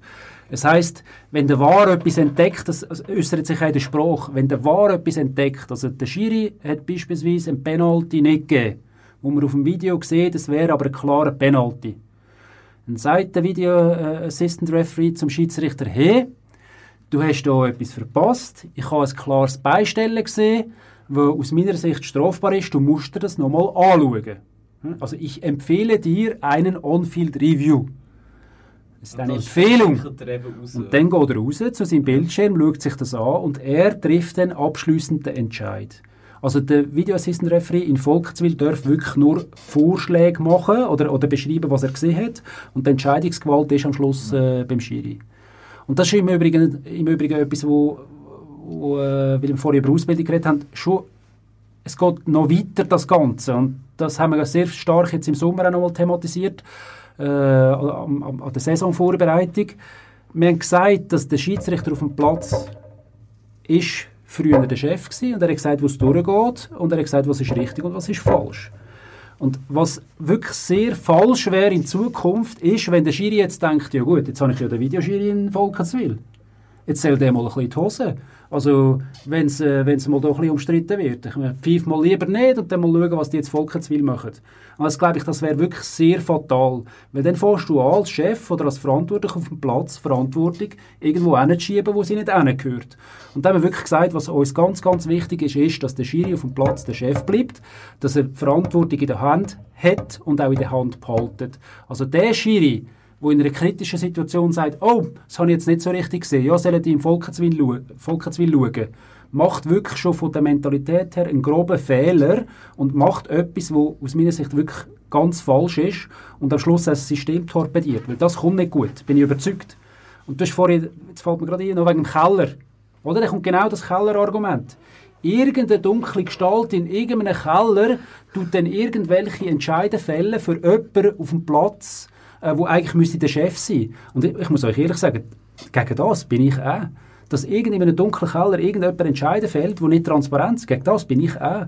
Ich bin dafür, dass der Schiri auf dem Platz der Chef ist und dass, wenn der einen groben Fehler macht, dass man ihm dann die Möglichkeit geben das nochmal zu überprüfen. Dann ist das System gut. Aber sobald es eine Schiri Verantwortung abgibt und irgendjemand in irgendeinem Keller irgendetwas entscheidet, wäre schlecht. Definitiv. Genau. Ich habe gehört, Sind Sie schon überzeugt? das, sind, das sind alles gar nicht so Argumente dagegen oder dafür für mich. Ja. Ich weiß nicht, kommen wir dazu noch? Ja, ja, ich denke... Gut, kommen Ja, wir später. Dann zuerst ein bisschen das Faktische mal durch und dann kommen wir vielleicht noch die emotionalen Schiene rein. ist gut. Ähm, also ich, ich fasse nochmal zusammen. Der Fahrer greift die bei Tor oder, äh, oder eben nicht, Penalties oder eben nicht, äh, bei roten, oder potenziell roten Karten oder bei Spielerverwechslungen. Er schreitet nicht ein, wenn es einen Meter vor dem Strafraum allenfalls ein Foul gibt oder nicht. Also das ist, glaube ich, so ein typisches Beispiel, wo viele Leute im Zuschauer finden, hey, jetzt ist da ein entscheidendes Foul gewesen, wieso gibt es jetzt da keinen Freistoß? Weil er halt einfach nicht darf. Also das ist ganz einfach zu klären. Und bei all diesen vier Punkten kommt das, was wir vorher schon gesagt haben, er soll nur dann eingreifen, wenn es ein klarer Fehlentscheid ist. Es gibt ja häufig, vor allem zum Beispiel bei Handspielen oder so, wo man kann sagen, Nein, haben wir ja gerade auch gehabt, bei Dülemo, oder das ist das Fall gewesen, kann man pfeifen, muss man nicht pfeifen, bei halt so, kann entscheiden, soll er, wenn möglich nicht. Ausser die Ausnahme ist, er hat es nicht wahrgenommen, oder? Stimmt, ja. Also es kann ja wirklich sein, dass halt der Schiri irgendwie halt auf den Ball schaut und dann gibt es dann nebendran jemanden, der noch einen Ellbogen jemanden eintatscht oder so. Dort darf nicht der War selbstverständlich auch intervenieren, weil der Schiedsrichter das einfach gar nicht wahrgenommen hat. Ähm, Soweit wohl klar. Dann magst du vielleicht äh, ein, zwei Worte darüber sagen, wie denn die ganze Kommunikation aussieht. Also wie reden die miteinander? Reden die irgendwie 90 Minuten? Oder sagt er nur dann etwas, wenn etwas ist? Wie tun Schiedsrichter und Videoschiedsrichter zusammen kommunizieren? Also vielleicht noch eine Vorbemerkung, die ich mega wichtig finde, ne- und das nehme ich für uns in der Schweiz ein bisschen raus. Äh, ich meine, ihr könnt euch vielleicht auch noch erinnern, in Deutschland am Anfang hat es relativ viele technische Probleme gegeben. Und dann hat es plötzlich so geheißen, ich kann mich erinnern, wie es gestern gewesen wäre. Erster Spieltag irgendwie äh, von Minute 19 bis Minute Das Signal. 27 Ausfall war. Und genau dann ist irgendein Seich passiert.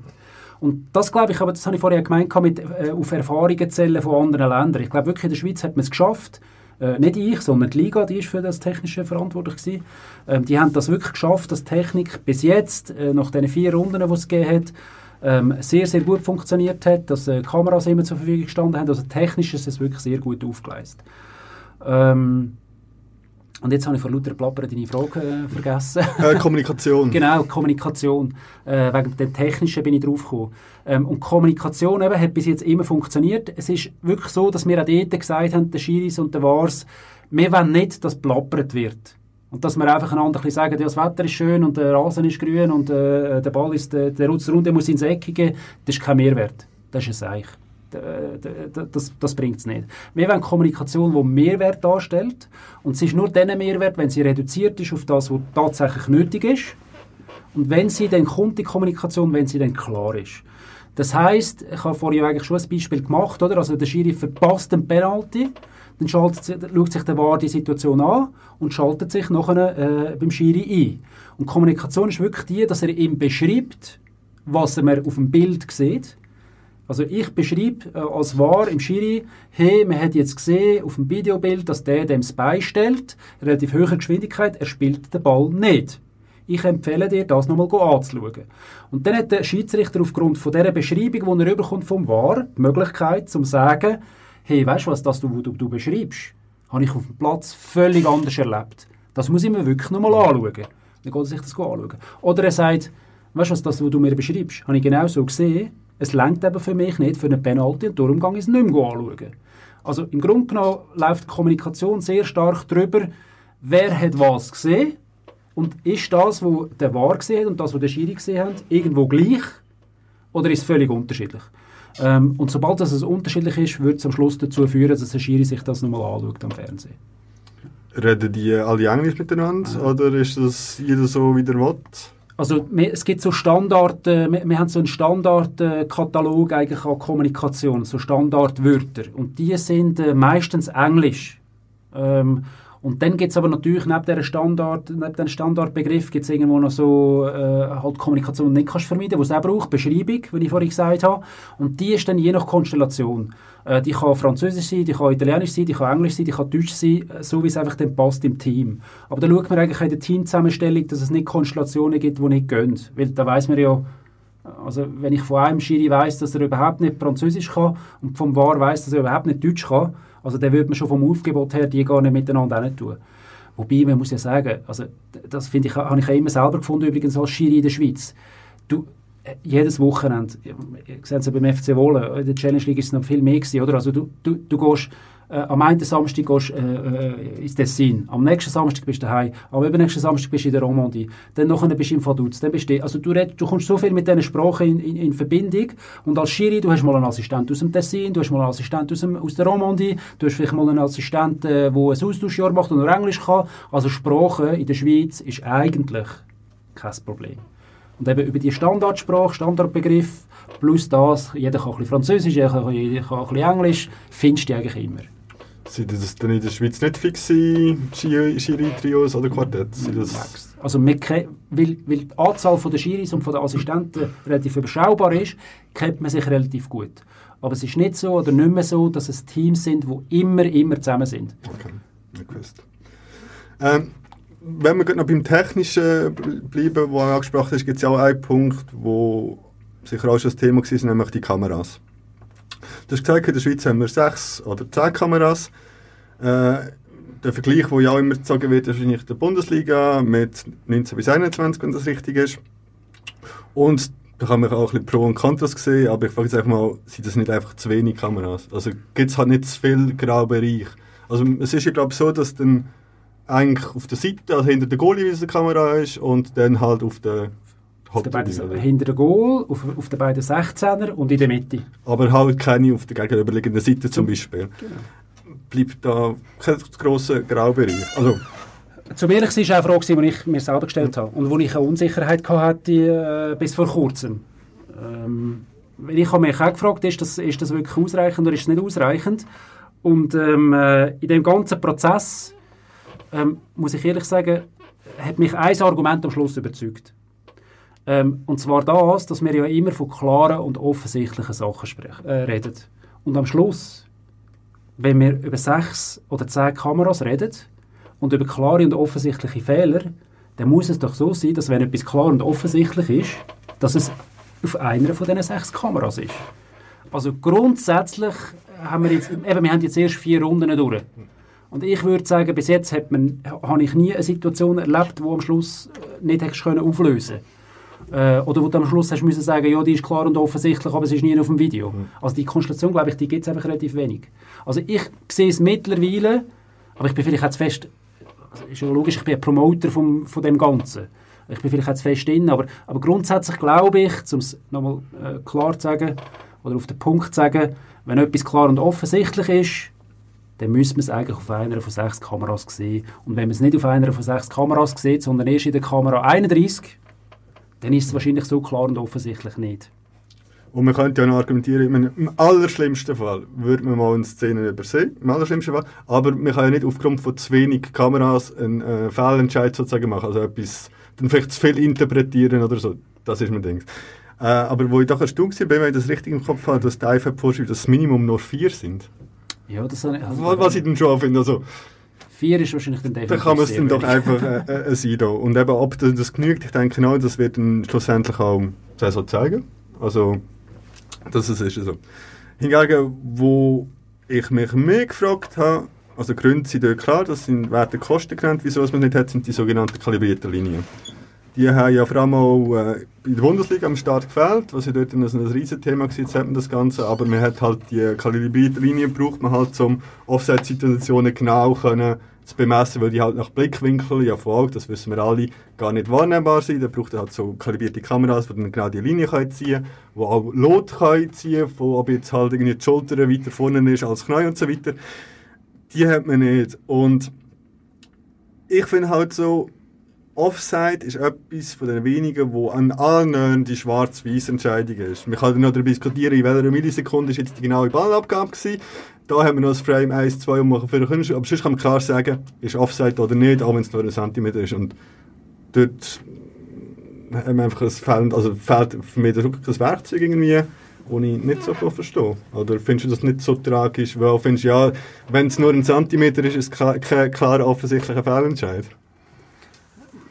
Ich bin- vielleicht nicht bei allen Fragen wirklich neutral, aber ich würde auch hier jetzt wieder grundsätzlich das Positive sehen. Also, wo ich eben, aber, aber also ich glaube, es ist schon stringent in meiner Meinung, oder? Ähm, grundsätzlich geht es um die klaren und offensichtlichen Sachen. Und es ist halt eben im Offside so. Also, solange dass es ähm, mit sechs Kameras nicht äh, klar und offensichtlich ist, wünsche ich mir einfach lieber nicht eine Intervention. Also, oder anders gesagt, oder, wenn am Ende des Jahres wir drei Szenen haben im Bereich vom Offside, wo wir sagen, ja, aber ich sehe es anders als du. Also dann ist es mir immer noch lieber, wenn die kalibrierte Linie mit dem Lot, wo ich, ich muss ehrlich sagen, da, also mein Vertrauen in das, es ist so ein Schein, also es- dort muss ich ehrlich, ich- es ist so eine Scheingenauigkeit. Aber zum ehrlich sein, ich frage mich so im Tennis, oder? Also ich, ich sehe es ja oft im Tennis, du siehst Hockey und dann kommt und dann siehst du irgendwie So oder so Mini, äh, also weniger als ein Millimeter, oder? Und alle glauben das. Wenn Hawkeye sagt im Tennis, ein Millimeter out, alle glauben das. Mein naturwissenschaftliches Verständnis sagt mir, jedes System hat einen Standardfehler. Und, und nur weil Hawkeye sagt, der, ist, der Ball ist ein Millimeter draus, heisst das noch lange nicht, dass der tatsächlich ein Millimeter draus ist. Es glauben es einfach alle. Also anders gesagt, die, die, oder im Offside, einfach die kalibrierte Linie. Ich glaube, es ist so ein bisschen eine Scheingenauigkeit und ich bin gar nicht so unglücklich, äh, dass es diese Linie nicht gibt. Aber ich bin auch ehrlich, muss ich vielleicht auch noch anfügen, ich bin dort auch so ein bisschen, oder von den Szenen, wo ich so ein bisschen Respekt habe, ist eigentlich die, wenn du wirklich dann bei uns jetzt eine Szene hast, wo ganz oben am Bildrand ein Verteidiger steht zum Beispiel und ganz unten am Bildrand ein Stürmer und du siehst ohne Linie nicht, äh, was ist jetzt da genau, äh, was ist jetzt da genau Fakt. Und du siehst aber nachher, oder du siehst dann am Abend im Sport, oder, ziehen sie die Linie und du siehst, ja, der ist jetzt irgendwie einen Meter vorne. Und dann sagen alle, ja, das ist ja klar, weil sie die Linie haben. Und wir haben sie im War oder im, im, im Volkswil nicht gehabt. Das kann vorkommen. Wahrscheinlich wird das irgendwann passieren, tatsächlich. Aber ob das jetzt ein Argument, also das ist jetzt abwägen, oder? Also willst du lieber das mal, dass das halt mal passiert, stehst halt blöd da, okay, scheiße. Äh, oder äh, willst du wirklich so ein System mit Lot und ah, wahnsinnig genau und so, wo aber irgendwie eben so eine Scheingenauigkeit ist. Ich weiß nicht. Wenn ich da jetzt vielleicht mal so einhaken kann, äh, also ich bin da auch bei dir. Äh, Wir hatten ja jetzt genau den Fall der Champions League Qualifikation. Ja. Äh, Da haben sie die Linie beim Spiel Lask gegen Brügge. Und äh, es ist ja so, ich kenne mich jetzt technisch nicht so aus mit Kameras, aber früher war es mal so, ich glaube, so eine normale Kamera nimmt 24 Bilder pro Sekunde auf.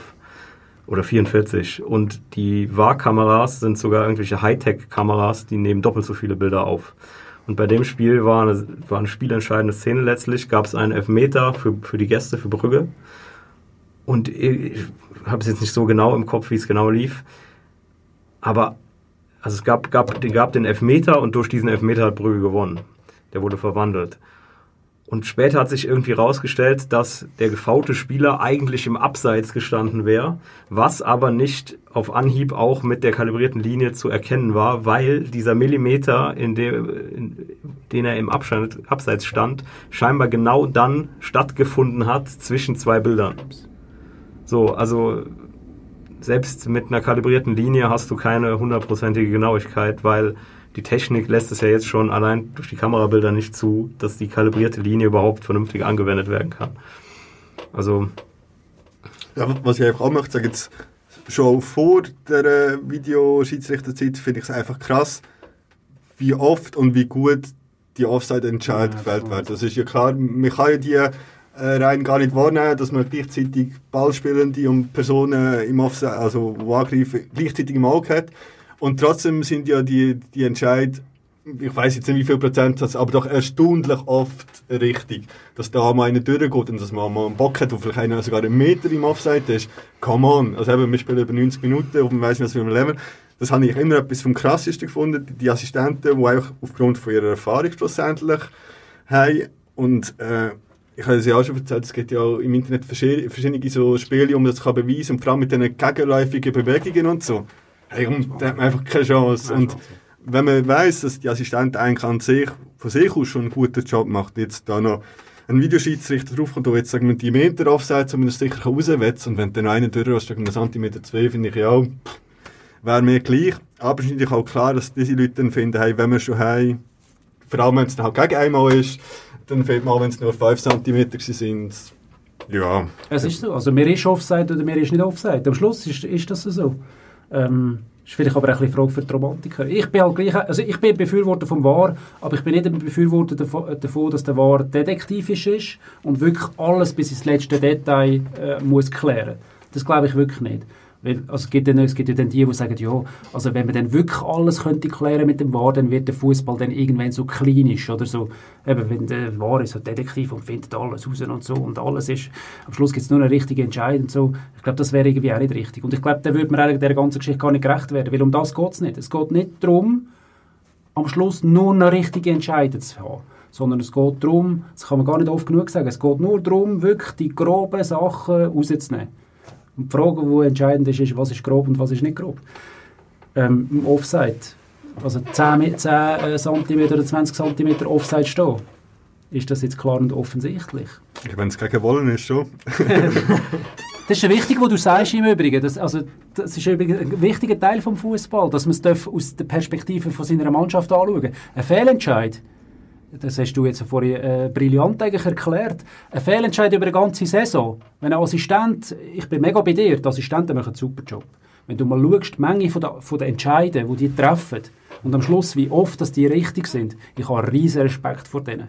Aber es ist natürlich klar, wenn der FC Wolle am Schluss ein Match verliert und am, und, und am schlimmsten Fall noch ein entscheidendes Spiel, weil irgendein Spieler äh, vom Gegner 20 cm im Offside gestanden ist, ja, dann ist es am Schluss eigentlich als Entscheid über die ganze Saison immer noch ein relativ ein kleiner Entscheid. Aber es ist ein wichtiger Entscheid gegen deine Mannschaft und dann ärgerst du dich. Und auch der Schiri ärgert sich am Schluss darüber. Ist klar, der Ärger vom Schiri der interessiert am Schluss niemand, weil dem Schiri macht es ja per se nicht weh, er kann nicht auf- oder absteigen.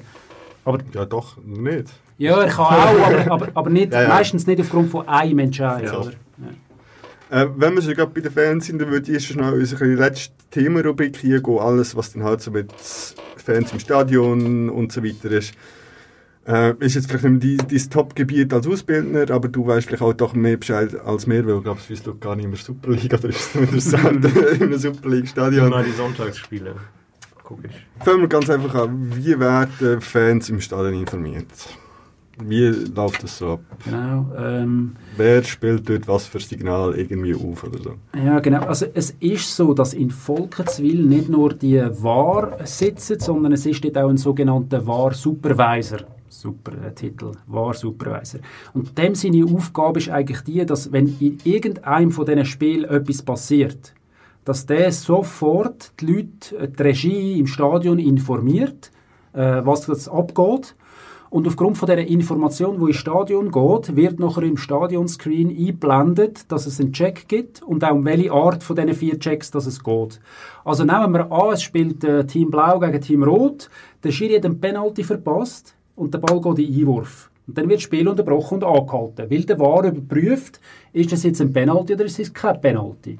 Und dann tut der Supervisor sofort melden zu dem Spielort, hey, der Schiri, äh, der VAR, Entschuldigung, checkt in Volkenswil, ob das ein Penalty ist oder nicht. Und dann nachher, wenn es im Stadion einen Screen gibt, gibt es ja in den meisten von den Stadien jetzt mittlerweile, nicht überall, aber in den meisten, wird dort nachher eingeblendet, äh, es wird eine Penalty-Situation überprüft.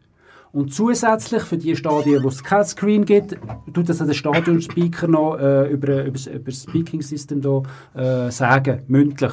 Dass die Zuschauer wissen, es läuft etwas in Volkenswil.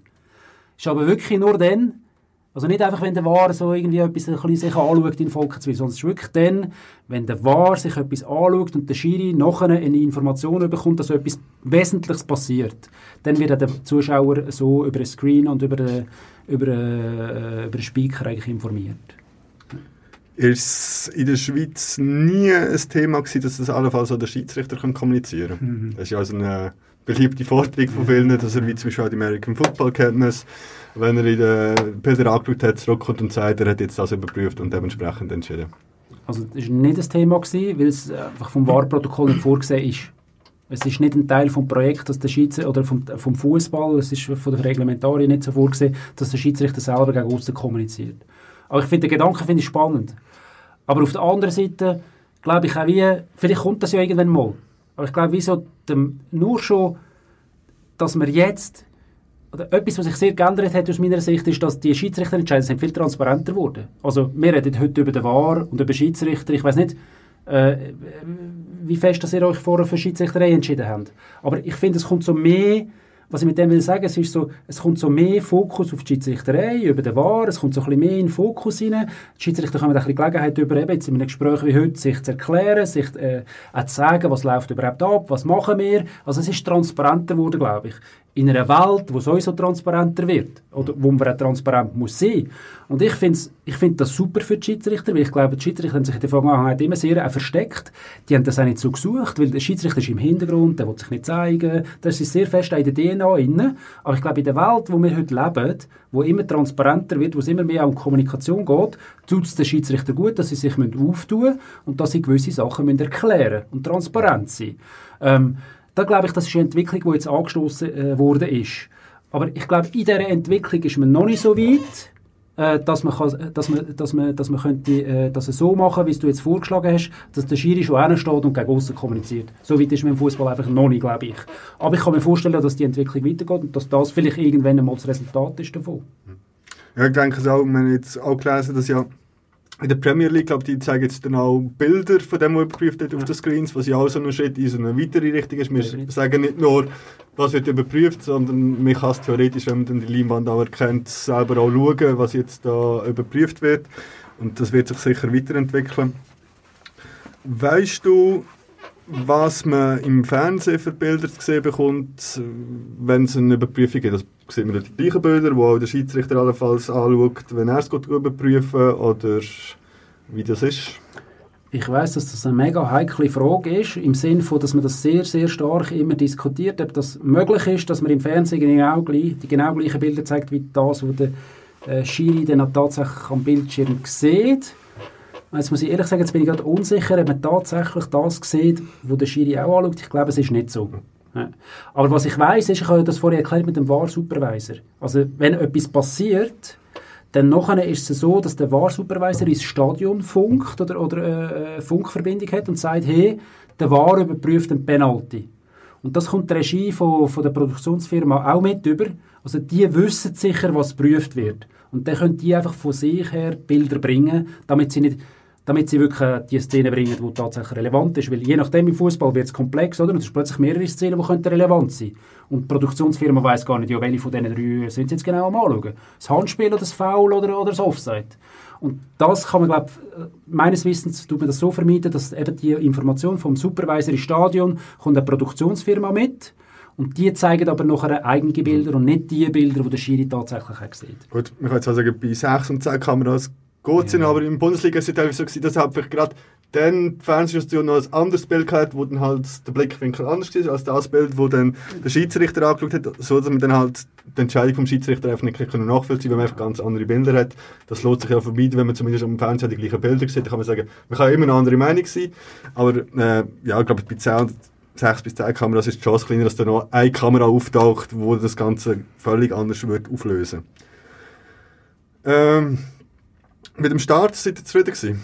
Die ersten vier Spiele. Ich habe ein Spiel gehört, glaube ich, am Anfang, wo nicht gut war, oder etwas in Hose ist, aber wie gesagt, aber Fazit von vier Spieltagen. Ich, ich habe mir extra schnell, äh, das ist äh, wirklich gerade top aktuell, irgendwie eine Statistik hier äh, bekommen und ähm, äh, ja, alles in allem, um es einfach machen, ich glaube ich, ich glaub wirklich, dass der Start ist, ist, ist gut war. Ähm, ich glaube, äh, was sich bewährt, ist, dass man wirklich eben zurückhaltend ist. Das ist mir aus der Schweiz, in der Schweiz aus meiner Sicht gewesen. Ähm, du hast vorhin den Entscheid erwähnt von Linz, ich habe das auch live gesehen. Äh, das wäre für mich so ein eine Horrorvorstellung äh, gewesen. Oder wenn das irgendwie so passiert am Anfang von einer Saison, dann kommst du irgendwie so eine negative Dings rein. Und das glaube ich jetzt wirklich, das, das, das darf man so in der Schweiz so sagen, es hat sich mal gut angelassen. Ähm, ich mag mich erinnern, es hat ja, es hat ja, die Meisterschaft hat ja angefangen mit dem Freitagabend, Sion gegen Basel ich weiß nicht mehr, eben gesagt, ich schaue nicht so viel Das war Freitagabend gegen Basel, alle ein bisschen nervös, oder? Es geht wieder neu los, hat Schiris, du weißt nicht so, wo du stehst und du hast den Wahr. Und es war so, gewesen, dass der Schiri hat, äh, dann in diesem Spiel ein, ein äh, Penalty gegeben und der Penalty ist korrigiert worden, weil es einfach keiner war. Und das ist wirklich ein guter Entscheid, ein richtiger Entscheid gewesen. Und ich glaube, das ist wie so die Basis gewesen, mal, dass man sagen hey, weißt du, für das haben wir eigentlich den Wahr. Und dann nachher, äh, ist es am ersten oder am zweiten Wochenende Jetzt in St. Gallen den Entscheid gegeben, den du vorhin so gesagt hast, ähm, wo man aus meiner Sicht sehr differenziert kann anschauen kann. Lange Rede, kurzer Sinn. Ich glaube, es ist nicht es ist nicht etwas Skandalöses passiert. Der Schiri hat einfach einen Entscheid korrigiert, wo im Graubereich ist. Also man hätte genau das klar und offensichtlich, es ist nicht klar und offensichtlich falsch gewesen. Also hätte er mit seinem Entscheid müssen bleiben und er hat nicht korrigieren und das hat sofort auch so ein bisschen Echo ausgelöst. Und das sage ich auch wieder, ich habe das, äh, man hat das auch unseren Leuten gesagt, auch das wieder, super Erfahrung, im, wenn du es so anschaust über das Ganze, oder? Es hat sofort gezeigt, wenn du, in, wenn du zu oft intervenierst, kommen sofort Emotionen und Reaktionen. Also es ist immer besser, lieber im Zweifel nicht zu intervenieren, weder zu intervenieren. Und also das ist so ein bisschen der Start hat aus meiner Sicht sehr gut angefangen. Da hat so einen kleinen Hänger gegeben mit dem St. Gallen-Fall. Und dann hat es, äh, wenn ich es richtig in Erinnerung habe, wirklich zwei oder drei Spielerrunden gegeben, wo der War überhaupt kein Thema war. So und genau so, also wirklich Kreuzabdecke. Das ist doch das, also da muss ich ehrlich sagen, das ist genau das, wo, ich, wo, ich mir gewünscht habe. Dass der War einfach kein Thema ist. Dass er mitläuft, dass er am besten gar nicht zum Zug kommt, weil die Schiris auf dem Platz einen guten Job machen. Und dass er aber dann kommt, wenn irgendwo ein grober Fehler passiert. Und vielleicht passiert am nächsten Wochenende noch ein grober Fehler, vielleicht kommt der War, es wäre optimal und dann nachher wird er aber gar nicht eigentlich so wahnsinnig stark äh, wahrgenommen, sondern man sagt einfach, okay gut, so jetzt müssen sie und dann geht es weiter. Und das ist eigentlich das, was sich die Schiri wünscht. Ich sage, Transparenz ist gut und ein bisschen mehr im Fokus stehen für die Schiedsrichter ist auch gut. Aber am Schluss bleibt es bei dem, was immer war. Der Schiri ist ein Nebenakteur und wenn man nicht über ihn redet, ist es am besten. Und das ist das, was man anstrebt. Dass man nicht über den Schiri redet, dass man nicht über den War äh, redet, weil sie einen guten Job machen. Ja. So. Also ich habe meine sachliche Part ja mehr oder weniger fast durchgearbeitet. Jetzt könnt ihr vielleicht gerne noch weiter äh, emotioneller werden und erklären, wieso ihr den Fahrer gleichen Scheiß findet. Ja, wir haben ja schon kurz äh, einen emotionalen Part gehabt. Ähm, zwei Sachen möchte ich kurz anmerken. Es wird ja immer gesagt, äh, dass der, der Videobeweis, ich nenne ihn jetzt mal so, auch wenn es falsch ist, würde die Emotionen aus dem Spiel nehmen. Das ist schon mal so ein Argument gegen den war. Und wir merken, völliger Quatsch. Es wird noch mehr diskutiert als vorher. Früher war es der scheiß Schiri, heute ist es immer noch der scheiß Schiri. So einfach einer mehr. Ähm, trotzdem, ich würde mich jetzt nicht als Fußballromantiker bezeichnen. Äh, ich bin relativ reflektiert, lacht nicht. ähm, es geht mir gar nicht so um technischen Dinge, ob das funktioniert. Wir haben ja jetzt das Lastspiel angesprochen. Das sind Fehler, die passieren. So, und äh, es wird nicht ausgeschlossen, dass Fehler passieren. Das hat niemand gesagt, als man das eingeführt hat. Ähm, mein Problem ist mehr so, ich finde, ein Sport sollte für alle gleich ausführbar sein. So, und äh, wir haben jetzt äh, gerade selber beim FC Wohlen den Fall gehabt, dass wir Lizenzprobleme hatten wegen Dingen, die nicht sportlich lösbar sind. Wir hatten keine Klappsitze. Das klingt jetzt so absurd. Und jetzt denke ich natürlich weiter. Was passiert, wenn ein kleiner, also ich glaube, momentan bezahlt es ja noch der Verband oder die Liga. Und ich glaube, in Deutschland ist es eben nicht so. In Deutschland bezahlen es die Clubs. Zumindest in der Bundesliga. Und man hat es jetzt in der zweiten Liga auch eingeführt.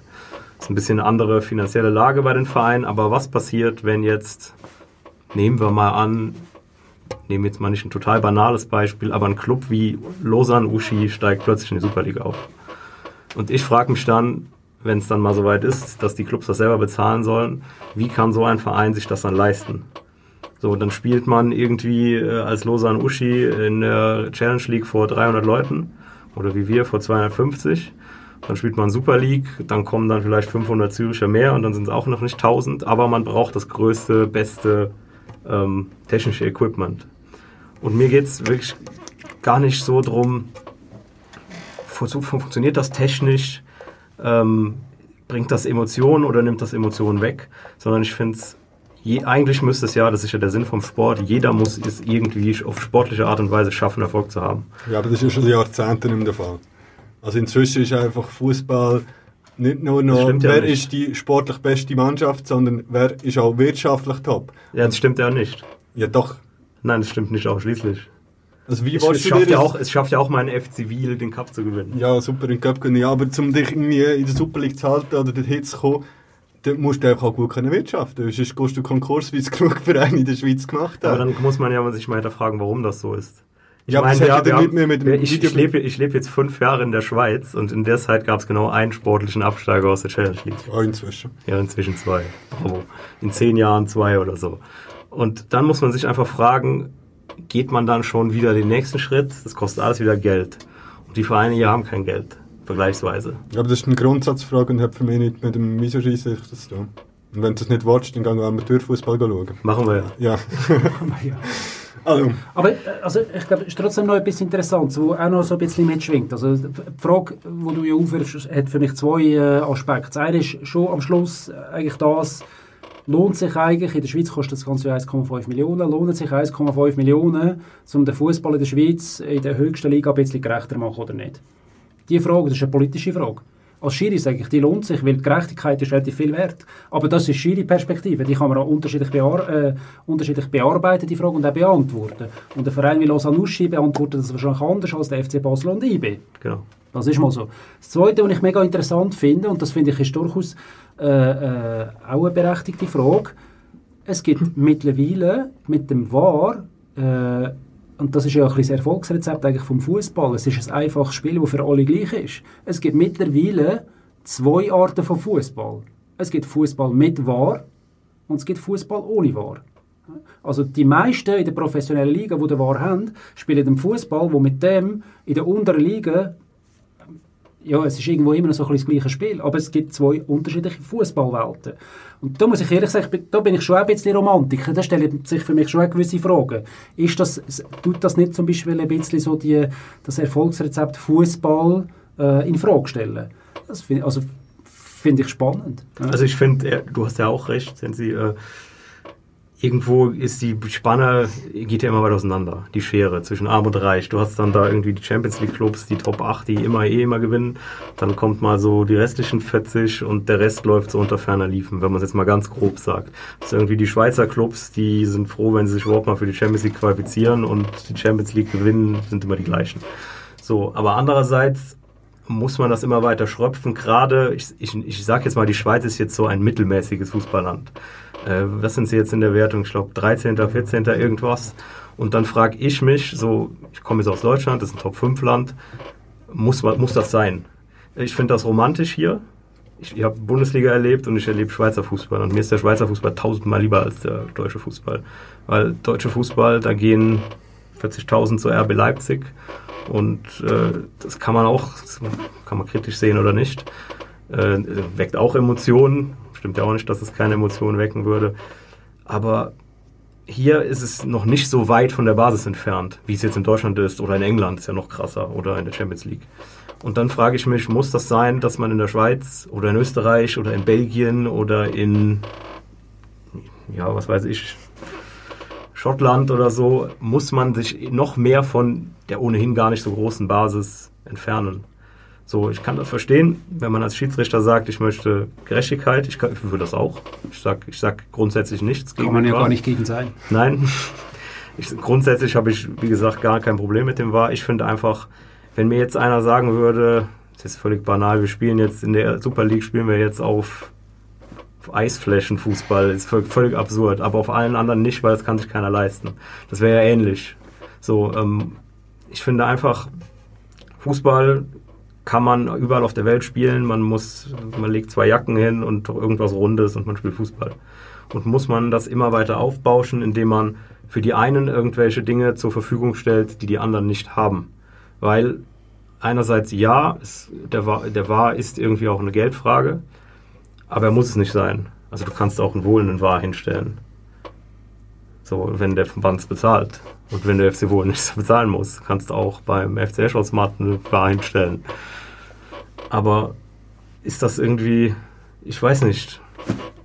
Das sind halt so grundsätzliche Sachen, aber du dich auch, auch dort, also die Auseinanderdriftung hat ja auch schon vor x Jahren angefangen. Also schon nur, dass man in der vor 100 fünften Liga ohne Assistent spielt, ist halt schon ein anderes Spiel als das. Und äh, klar, das ist jetzt ein massiver Einschritt. Naja, und es ist halt auch für mich ein Unterschied, was ja auch der Punkt Nummer eins ist. In einem Fünftligaspiel geht es eigentlich um ziemlich nichts, in einer Champions League geht es um weiß nicht wie viele Millionen. Und dann sind halt schon die beteiligten Geldgeber vielleicht dann schon interessiert, dass man dort nicht auf einen, aufgrund von einem unglücklichen Pfiff, sag ich jetzt mal, die Millionen ins Hand setzt. Das macht ähm, wahrscheinlich so ein bisschen den grossen Ding aus. Und prinzipiell ist mir das eigentlich auch gleich, wenn er jetzt WM und die grossen Spiele das hat. Ich habe mich halt einfach auch nie so wahnsinnig oder nicht so fest an Fehlentscheid gestellt, wie das viele andere machen. Also klar, im Moment regt man sich immer auf, aber ich finde halt ein bisschen das Unperfekte ist auch etwas, was für mich zum Fußball gehört, wie für dich vielleicht, dass es überall gleich ist. Darum bin ich froh, haben wir das nicht. Aber ich glaube, man, man wird sich eh damit arrangieren. Also, ich meine, jetzt überleg mal, Kids, die jetzt halt damit aufwachsen, für die ist es genauso normal, wie für mich nicht auf Abstiegsrunde normal war in der Nationalliga A. Ja, ich- also, von dem her werden die dann so fußballromantisch zurückschauen, wahrscheinlich in 20 Jahren wissen dann noch die Fahrer und heute haben wir dann keine Ahnung was. Ich weiß, es ist logisch, ich weiß, vor, weiß nicht mehr, vor zehn Jahren haben sie den Hintertor-Schiedsrichter eingeführt. Hat auch jeder gesagt, absurd, jetzt steht der schon da und sieht es trotzdem nicht. Und heute interessiert das keinen mehr. Das ist das ganz normal, dass da, ist das überhaupt noch? Weiß es gar nicht mal mehr. So Europa League und so hast ja immer so. Und heute diskutiert das auch niemand mehr, ob das Sinn macht oder nicht. In zehn Jahren interessiert das auch keinen mehr, ob's, was heute, was heute für Fehler passieren oder was nicht. Dann hast du wahrscheinlich 4000 Bilder pro Sekunde auf der Kamera und kannst 360 Grad drehen. Es ist, es ist gar nicht, der, also ich zweifle gar nicht daran, dass das Erfolg haben wird. Es ist auch völlig normal, dass das nicht von Anfang an funktioniert. Fußball wurde auch irgendwann mal erfunden und da hat das auch, da haben sie Bäume auf dem Feld gehabt und da hat auch keiner gesagt, es muss frei von Bäumen sein oder so. Also es, Entwicklung ist völlig normal. Die Frage ist halt, ob die so schnell stattfinden muss und ob sich wirklich alles so weit auseinanderziehen muss. Weil irgendwann muss ja dann Entwicklung dahin gehen, dass irgendein Fünftligateam Kamera da stehen hat. Irgendwann muss das ja dann mal so sein. Und dann frage ich Gut, einfach... was schon auch spannend ist, ist äh, es ist ein zweischneidiges Schwert. Oder ich höre jetzt mega viel das Argument, das du jetzt auch gemacht hast. Ja, Fehlentscheide gehören ja zum Fußball und so. Und es gibt jetzt plötzlich ganz viele Leute, die so die Fehlentscheide verteidigen. Die hätte ich mir manchmal früher noch ein bisschen mehr gewünscht. Aber ich höre sie vor allem jetzt. Ähm, wahrscheinlich ist es einfach irgendwo, äh, also eine Entwicklung ist normal. Ja. Und eben, nochmal, der War, ob der War kommt oder nicht, ist eigentlich nicht die Frage. Ja. Die Frage ist einfach, wann das er kommt. Und irgendwann wird er normal sein und irgendwann wird er ein Teil äh, sein vom Spiel überall auf der Welt. Und ja, es ist einfach, das Leben geht irgendwie immer vorwärts und Ja, ob du das gut findest oder nicht gut findest, fragt man eigentlich gar nicht. Sondern die Frage ist einfach, wenn dass du aufkommst. Und am besten kommst du relativ früh auf, weil dann kannst du nämlich noch so ein bisschen mit entscheiden und mit beeinflussen. Und, ja. Sehr schön. Gutes Abschlusswort, oder? Ich will es auch sagen. Wir sind jetzt schon ziemlich lang am Quatschen. Die Frage ist, hättest du noch Energie für ein bisschen Zusatz? Oder wärst du mit beendet? Mm, Wenn ihr noch Fragen habt, Weil- was für Zusatz mögt. Ich, man hat eigentlich im ersten Teil, oder hätte ich gerne noch etwas aufgerissen, was wir dann zeitlich nicht geschafft haben. Und das könnte man jetzt schon spielerisch noch ab, äh, schnell durchgehen. Nämlich die Regelanpassungen, die es auf die Jahre gegangen hat. Es hat ja, ich weiss nicht, wie viele Dutzende Anpassungen gegeben, also wirklich massiv ja. ja auch viel, wo man, glaube ich, gar nicht muss wissen, jetzt irgendwie Trink- und äh, Zeit reglementiert worden ist, das interessiert niemand. Aber es hat ja doch ein paar Sachen gegeben, die geändert hat. Und dass jetzt auch wieder ein bisschen andere Leute reden, machen wir das ähnlich spielen wie vorher. Wir gehen einfach im Kreis durch und alle nennen eine neue Regelungsänderung auf diese Saison. Somit verstanden alle? Ja. Gut, Oliver, willst du anfangen? Ja, ähm, Wechsel an der nächsten Seitenlinie. Genau, dass eigentlich sollte dort das Spielfeld verloren, wo es am nächsten ist, zum Zeitspiel äh, verhindern. Was eigentlich auch noch Zeit braucht, bis sich dann das etabliert hat. Benny? Beim Abstoß äh, dürfen die Spieler der verteidigenden Mannschaft neu in den Strafraum und der Pass oder der Abstoß darf innerhalb des Strafraums angenommen werden. So, von dir, Sascha, erwartet jetzt ein bisschen eine nördliche äh, Anpassung. Irgendetwas Abstruses. Ja, etwas, was wir einfach nicht auf dem Schirm Ja, haben. genau. Schiriball. Oder ist das, wisst Ja, das oder wisst ihr das nicht? Also es gibt doch die Situationen, wo der Schiri einfach blöd steht und er wird angeschossen. Und Haben wenn wir es- gerade gestern gehabt. haben wir gerade gestern gehabt. Und wenn es jetzt so, es ist jetzt neu, oder? Wenn Weiss den Ball hat und der Schiri anschießt und nachher hat Team Blau den Ball, also es gibt einen Ballbesitzwechsel, weil der Schiri getroffen wurde ist vom Ball. Dann gibt es neu, früher wäre das ja einfach weitergegangen, das Spiel, und jetzt würde der Schiedsrichter das Spiel unterbrechen und es gibt einen Schiri-Ball. Für die Mannschaft, die den Ball verloren hat, sozusagen. Habt ihr gewusst oder nicht? Ja, das gleiche auch, wenn es durch den Schiri ins Goal geht, oder? Also Schiri Genau. kann auch kein Goal. Ist halt nicht mehr Luft. Genau, ist nicht mehr Luft, ja. Komm, jetzt wie weisst du noch? Ähm, ist, ist es neu, dass ähm, Spieler auf der Bank jetzt auch eine Karte bekommen Nein. Teamoffizielle. Die Spieler haben vorher schon dürfen, oder Ah, ja, dürfen. Trainer. Trainer, ja genau. Ja, und Assistenztrainer, ja. Ja. Haben wir auch erlebt. Check. Ähm, gab Spiel? Oder? Stimmt, Ist gab ja. Ja, Thomas Jent. Oh, das ist eine zusätzliche Frage. Äh, weißt du das? Äh, bei der Meisterschaft gibt es auch einen Spieler, der mehr Gale hat als offiziell und ab wie vielen Gale dann ein. Nicht. Ich weiß einfach, dass es in der Swiss Football League so ist, dass man nach vier gelben Karten gesperrt ist und das gilt für Spieler und auch für Trainer Offizielle. oder Teamoffizielle. Genau. Sehr schön. Äh, ich kann nicht spicken, sehr schön. Nein. äh, dann nehme ich aber nochmal den, den Schiriball auf. Dass es ja inzwischen so ist, äh, früher hat man ja eigentlich dann den Ball sozusagen im Gegner gehabt, die hat er wieder zurückgespielt. Ja. Das jetzt nicht mehr soll sein, sondern dass der Schiriball nur noch der Spieler soll hingehen, oder die Mannschaft, die im Ballbesitz war. Dass man allenfalls so komische Rückpässe oder ebenfalls nicht mehr Ball zurückspielen, die Situation nicht mehr hat. Oliver? Ähm, ich weiß, ich weiß nicht, mich muss ich äh, Aber noch mehr. eingestehen. Ah, es gibt schon noch ein paar. Penalty schiessen. Ja. Der Goalie muss nur noch einen äh, Fuß auf der Linie haben. Eine Riesenänderung. Genau, das ist ja auch dann bei der Frauen-WM das Riesenthema gewesen, dass dort der Fahrer ein bisschen zu genau vielleicht interveniert hat. Ähm, äh, was auch noch ein Punkt ist, also einerseits ist ja die Handspielregel ein bisschen anders ausgelegt worden, ich glaube, da will wir gar nicht darüber diskutieren, weil im Stadion äh, sehe ich das eh nie. Aber äh, Entscheidung, es kann oder darf nie mehr äh, ein Goal durch eine Hand erzielt werden, auch wenn es eigentlich kein Handspiel ist sozusagen, wenn man den Arm irgendwo drunter hat, aber wenn der Ball an die Hand geht und dann ins Goal oder ein Tor Vorlage ist, darf es nicht zählen, weil man einfach halt nicht will, dass ein Goal durch eine Hand erzielt wird. Lustige fällt mir gerade noch ein, da, da diskutieren sie gerade drüber. Ähm, viele Goalies, so dritte und zweite Liga in Deutschland, haben jetzt die Abstöße äh, kurzzeitig immer so kurz angelupft, dem Mitspieler auf den Kopf und Ball in die Hand genommen. Wie vor kurzem in der fünften Liga auch erlebt. Ähm, das wird gerade diskutiert. Also es ist offiziell ausgesetzt, glaube ich, in Deutschland zumindest. Ähm, und da wird jetzt diskutiert, ob man das behält oder ob das verboten wird. Aber aktuell ist es ausgesetzt und es ist nicht erlaubt. Genau. Das ist noch eine kleine, witzige. Etwas, wo, wo ihr zwei vielleicht auch noch könntet wissen bezüglich Freistoßmauern. Das können wir mitbekommen haben. Das Ah, stimmt, dass äh, der Gegenspieler nicht mehr darf, äh, direkt in der, neben der Mauer stehen Wenn wir an mindestens drei Personen sind. Vier? Drei? Hätte ich jetzt. Ja, niemand weiß es. Niemand Niemand im es. Der Schiri weiss es auch nicht. Ich habe gemeint, es sind vier. Kann alles sein. Muss man einfach einen Meter Abstand halten.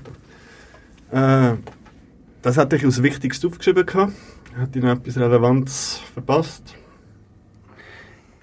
Weil wir vorhin so ein bisschen äh, über die verschiedenen Fußballwelten geredet haben, was es jetzt gibt und so. Das ist ja auch so ein etwas. Früher hat es ganz, ganz viele äh, Regeländerungen, äh, ganz, ganz wenige Regeländerungen gegeben. Man hat immer so das Gefühl gehabt, die Regelhüter, da, das sind so alte, graue Männer und die wollen nichts verändern und die wehren sich gegen den Videobeweis und so. Und heute ist eigentlich fast ein bisschen, ist ein bisschen das Gegenteil äh, äh, Mode geworden. Also es gibt fast jedes Jahr so eine relativ große Anzahl von Regeländerungen, die äh, wichtiger sind zum Teil und weniger wichtig, aber die eigentlich so mit sich bringen, jetzt so für, für die Schiris und so, dass sie sich immer wieder in den Details neu orientieren und ich finde das noch, ich finde das noch rechte, rechte Herausforderung. Ich frage mich dann immer so, es ist ja so in meinem Alltag, mein Job eigentlich, wie bringt man das 4600 irgendwie äh, 67 Schiedsrichter bei, damit sie wirklich in allen Details wissen, was jetzt genau wie geändert hat. Das ist noch tricky. Also beim Fünftligaspiel letztens wusste der Schiedsrichter ich nicht, nicht, dass es, aus, dass es ausgesetzt ist. Siehst du? Mhm. Noch Arbeit für mich. Darum haben wir das ja besprochen. Äh, ich würde sagen, das ist glaube ich gut für heute, oder? Äh, hast du noch irgendetwas, wo wir, irgendetwas, wo wir jetzt einfach nicht besprochen haben? Nein, danke vielmals für äh, die Gelegenheit, das mit euch zu diskutieren. Danke, Ja, wir danken dir und ich danke euch wieder mal, sind wir da zusammengehackt. Wir hören uns wieder mal in ein paar Monaten wahrscheinlich. Äh, ja, bis dann. Tschüss zusammen.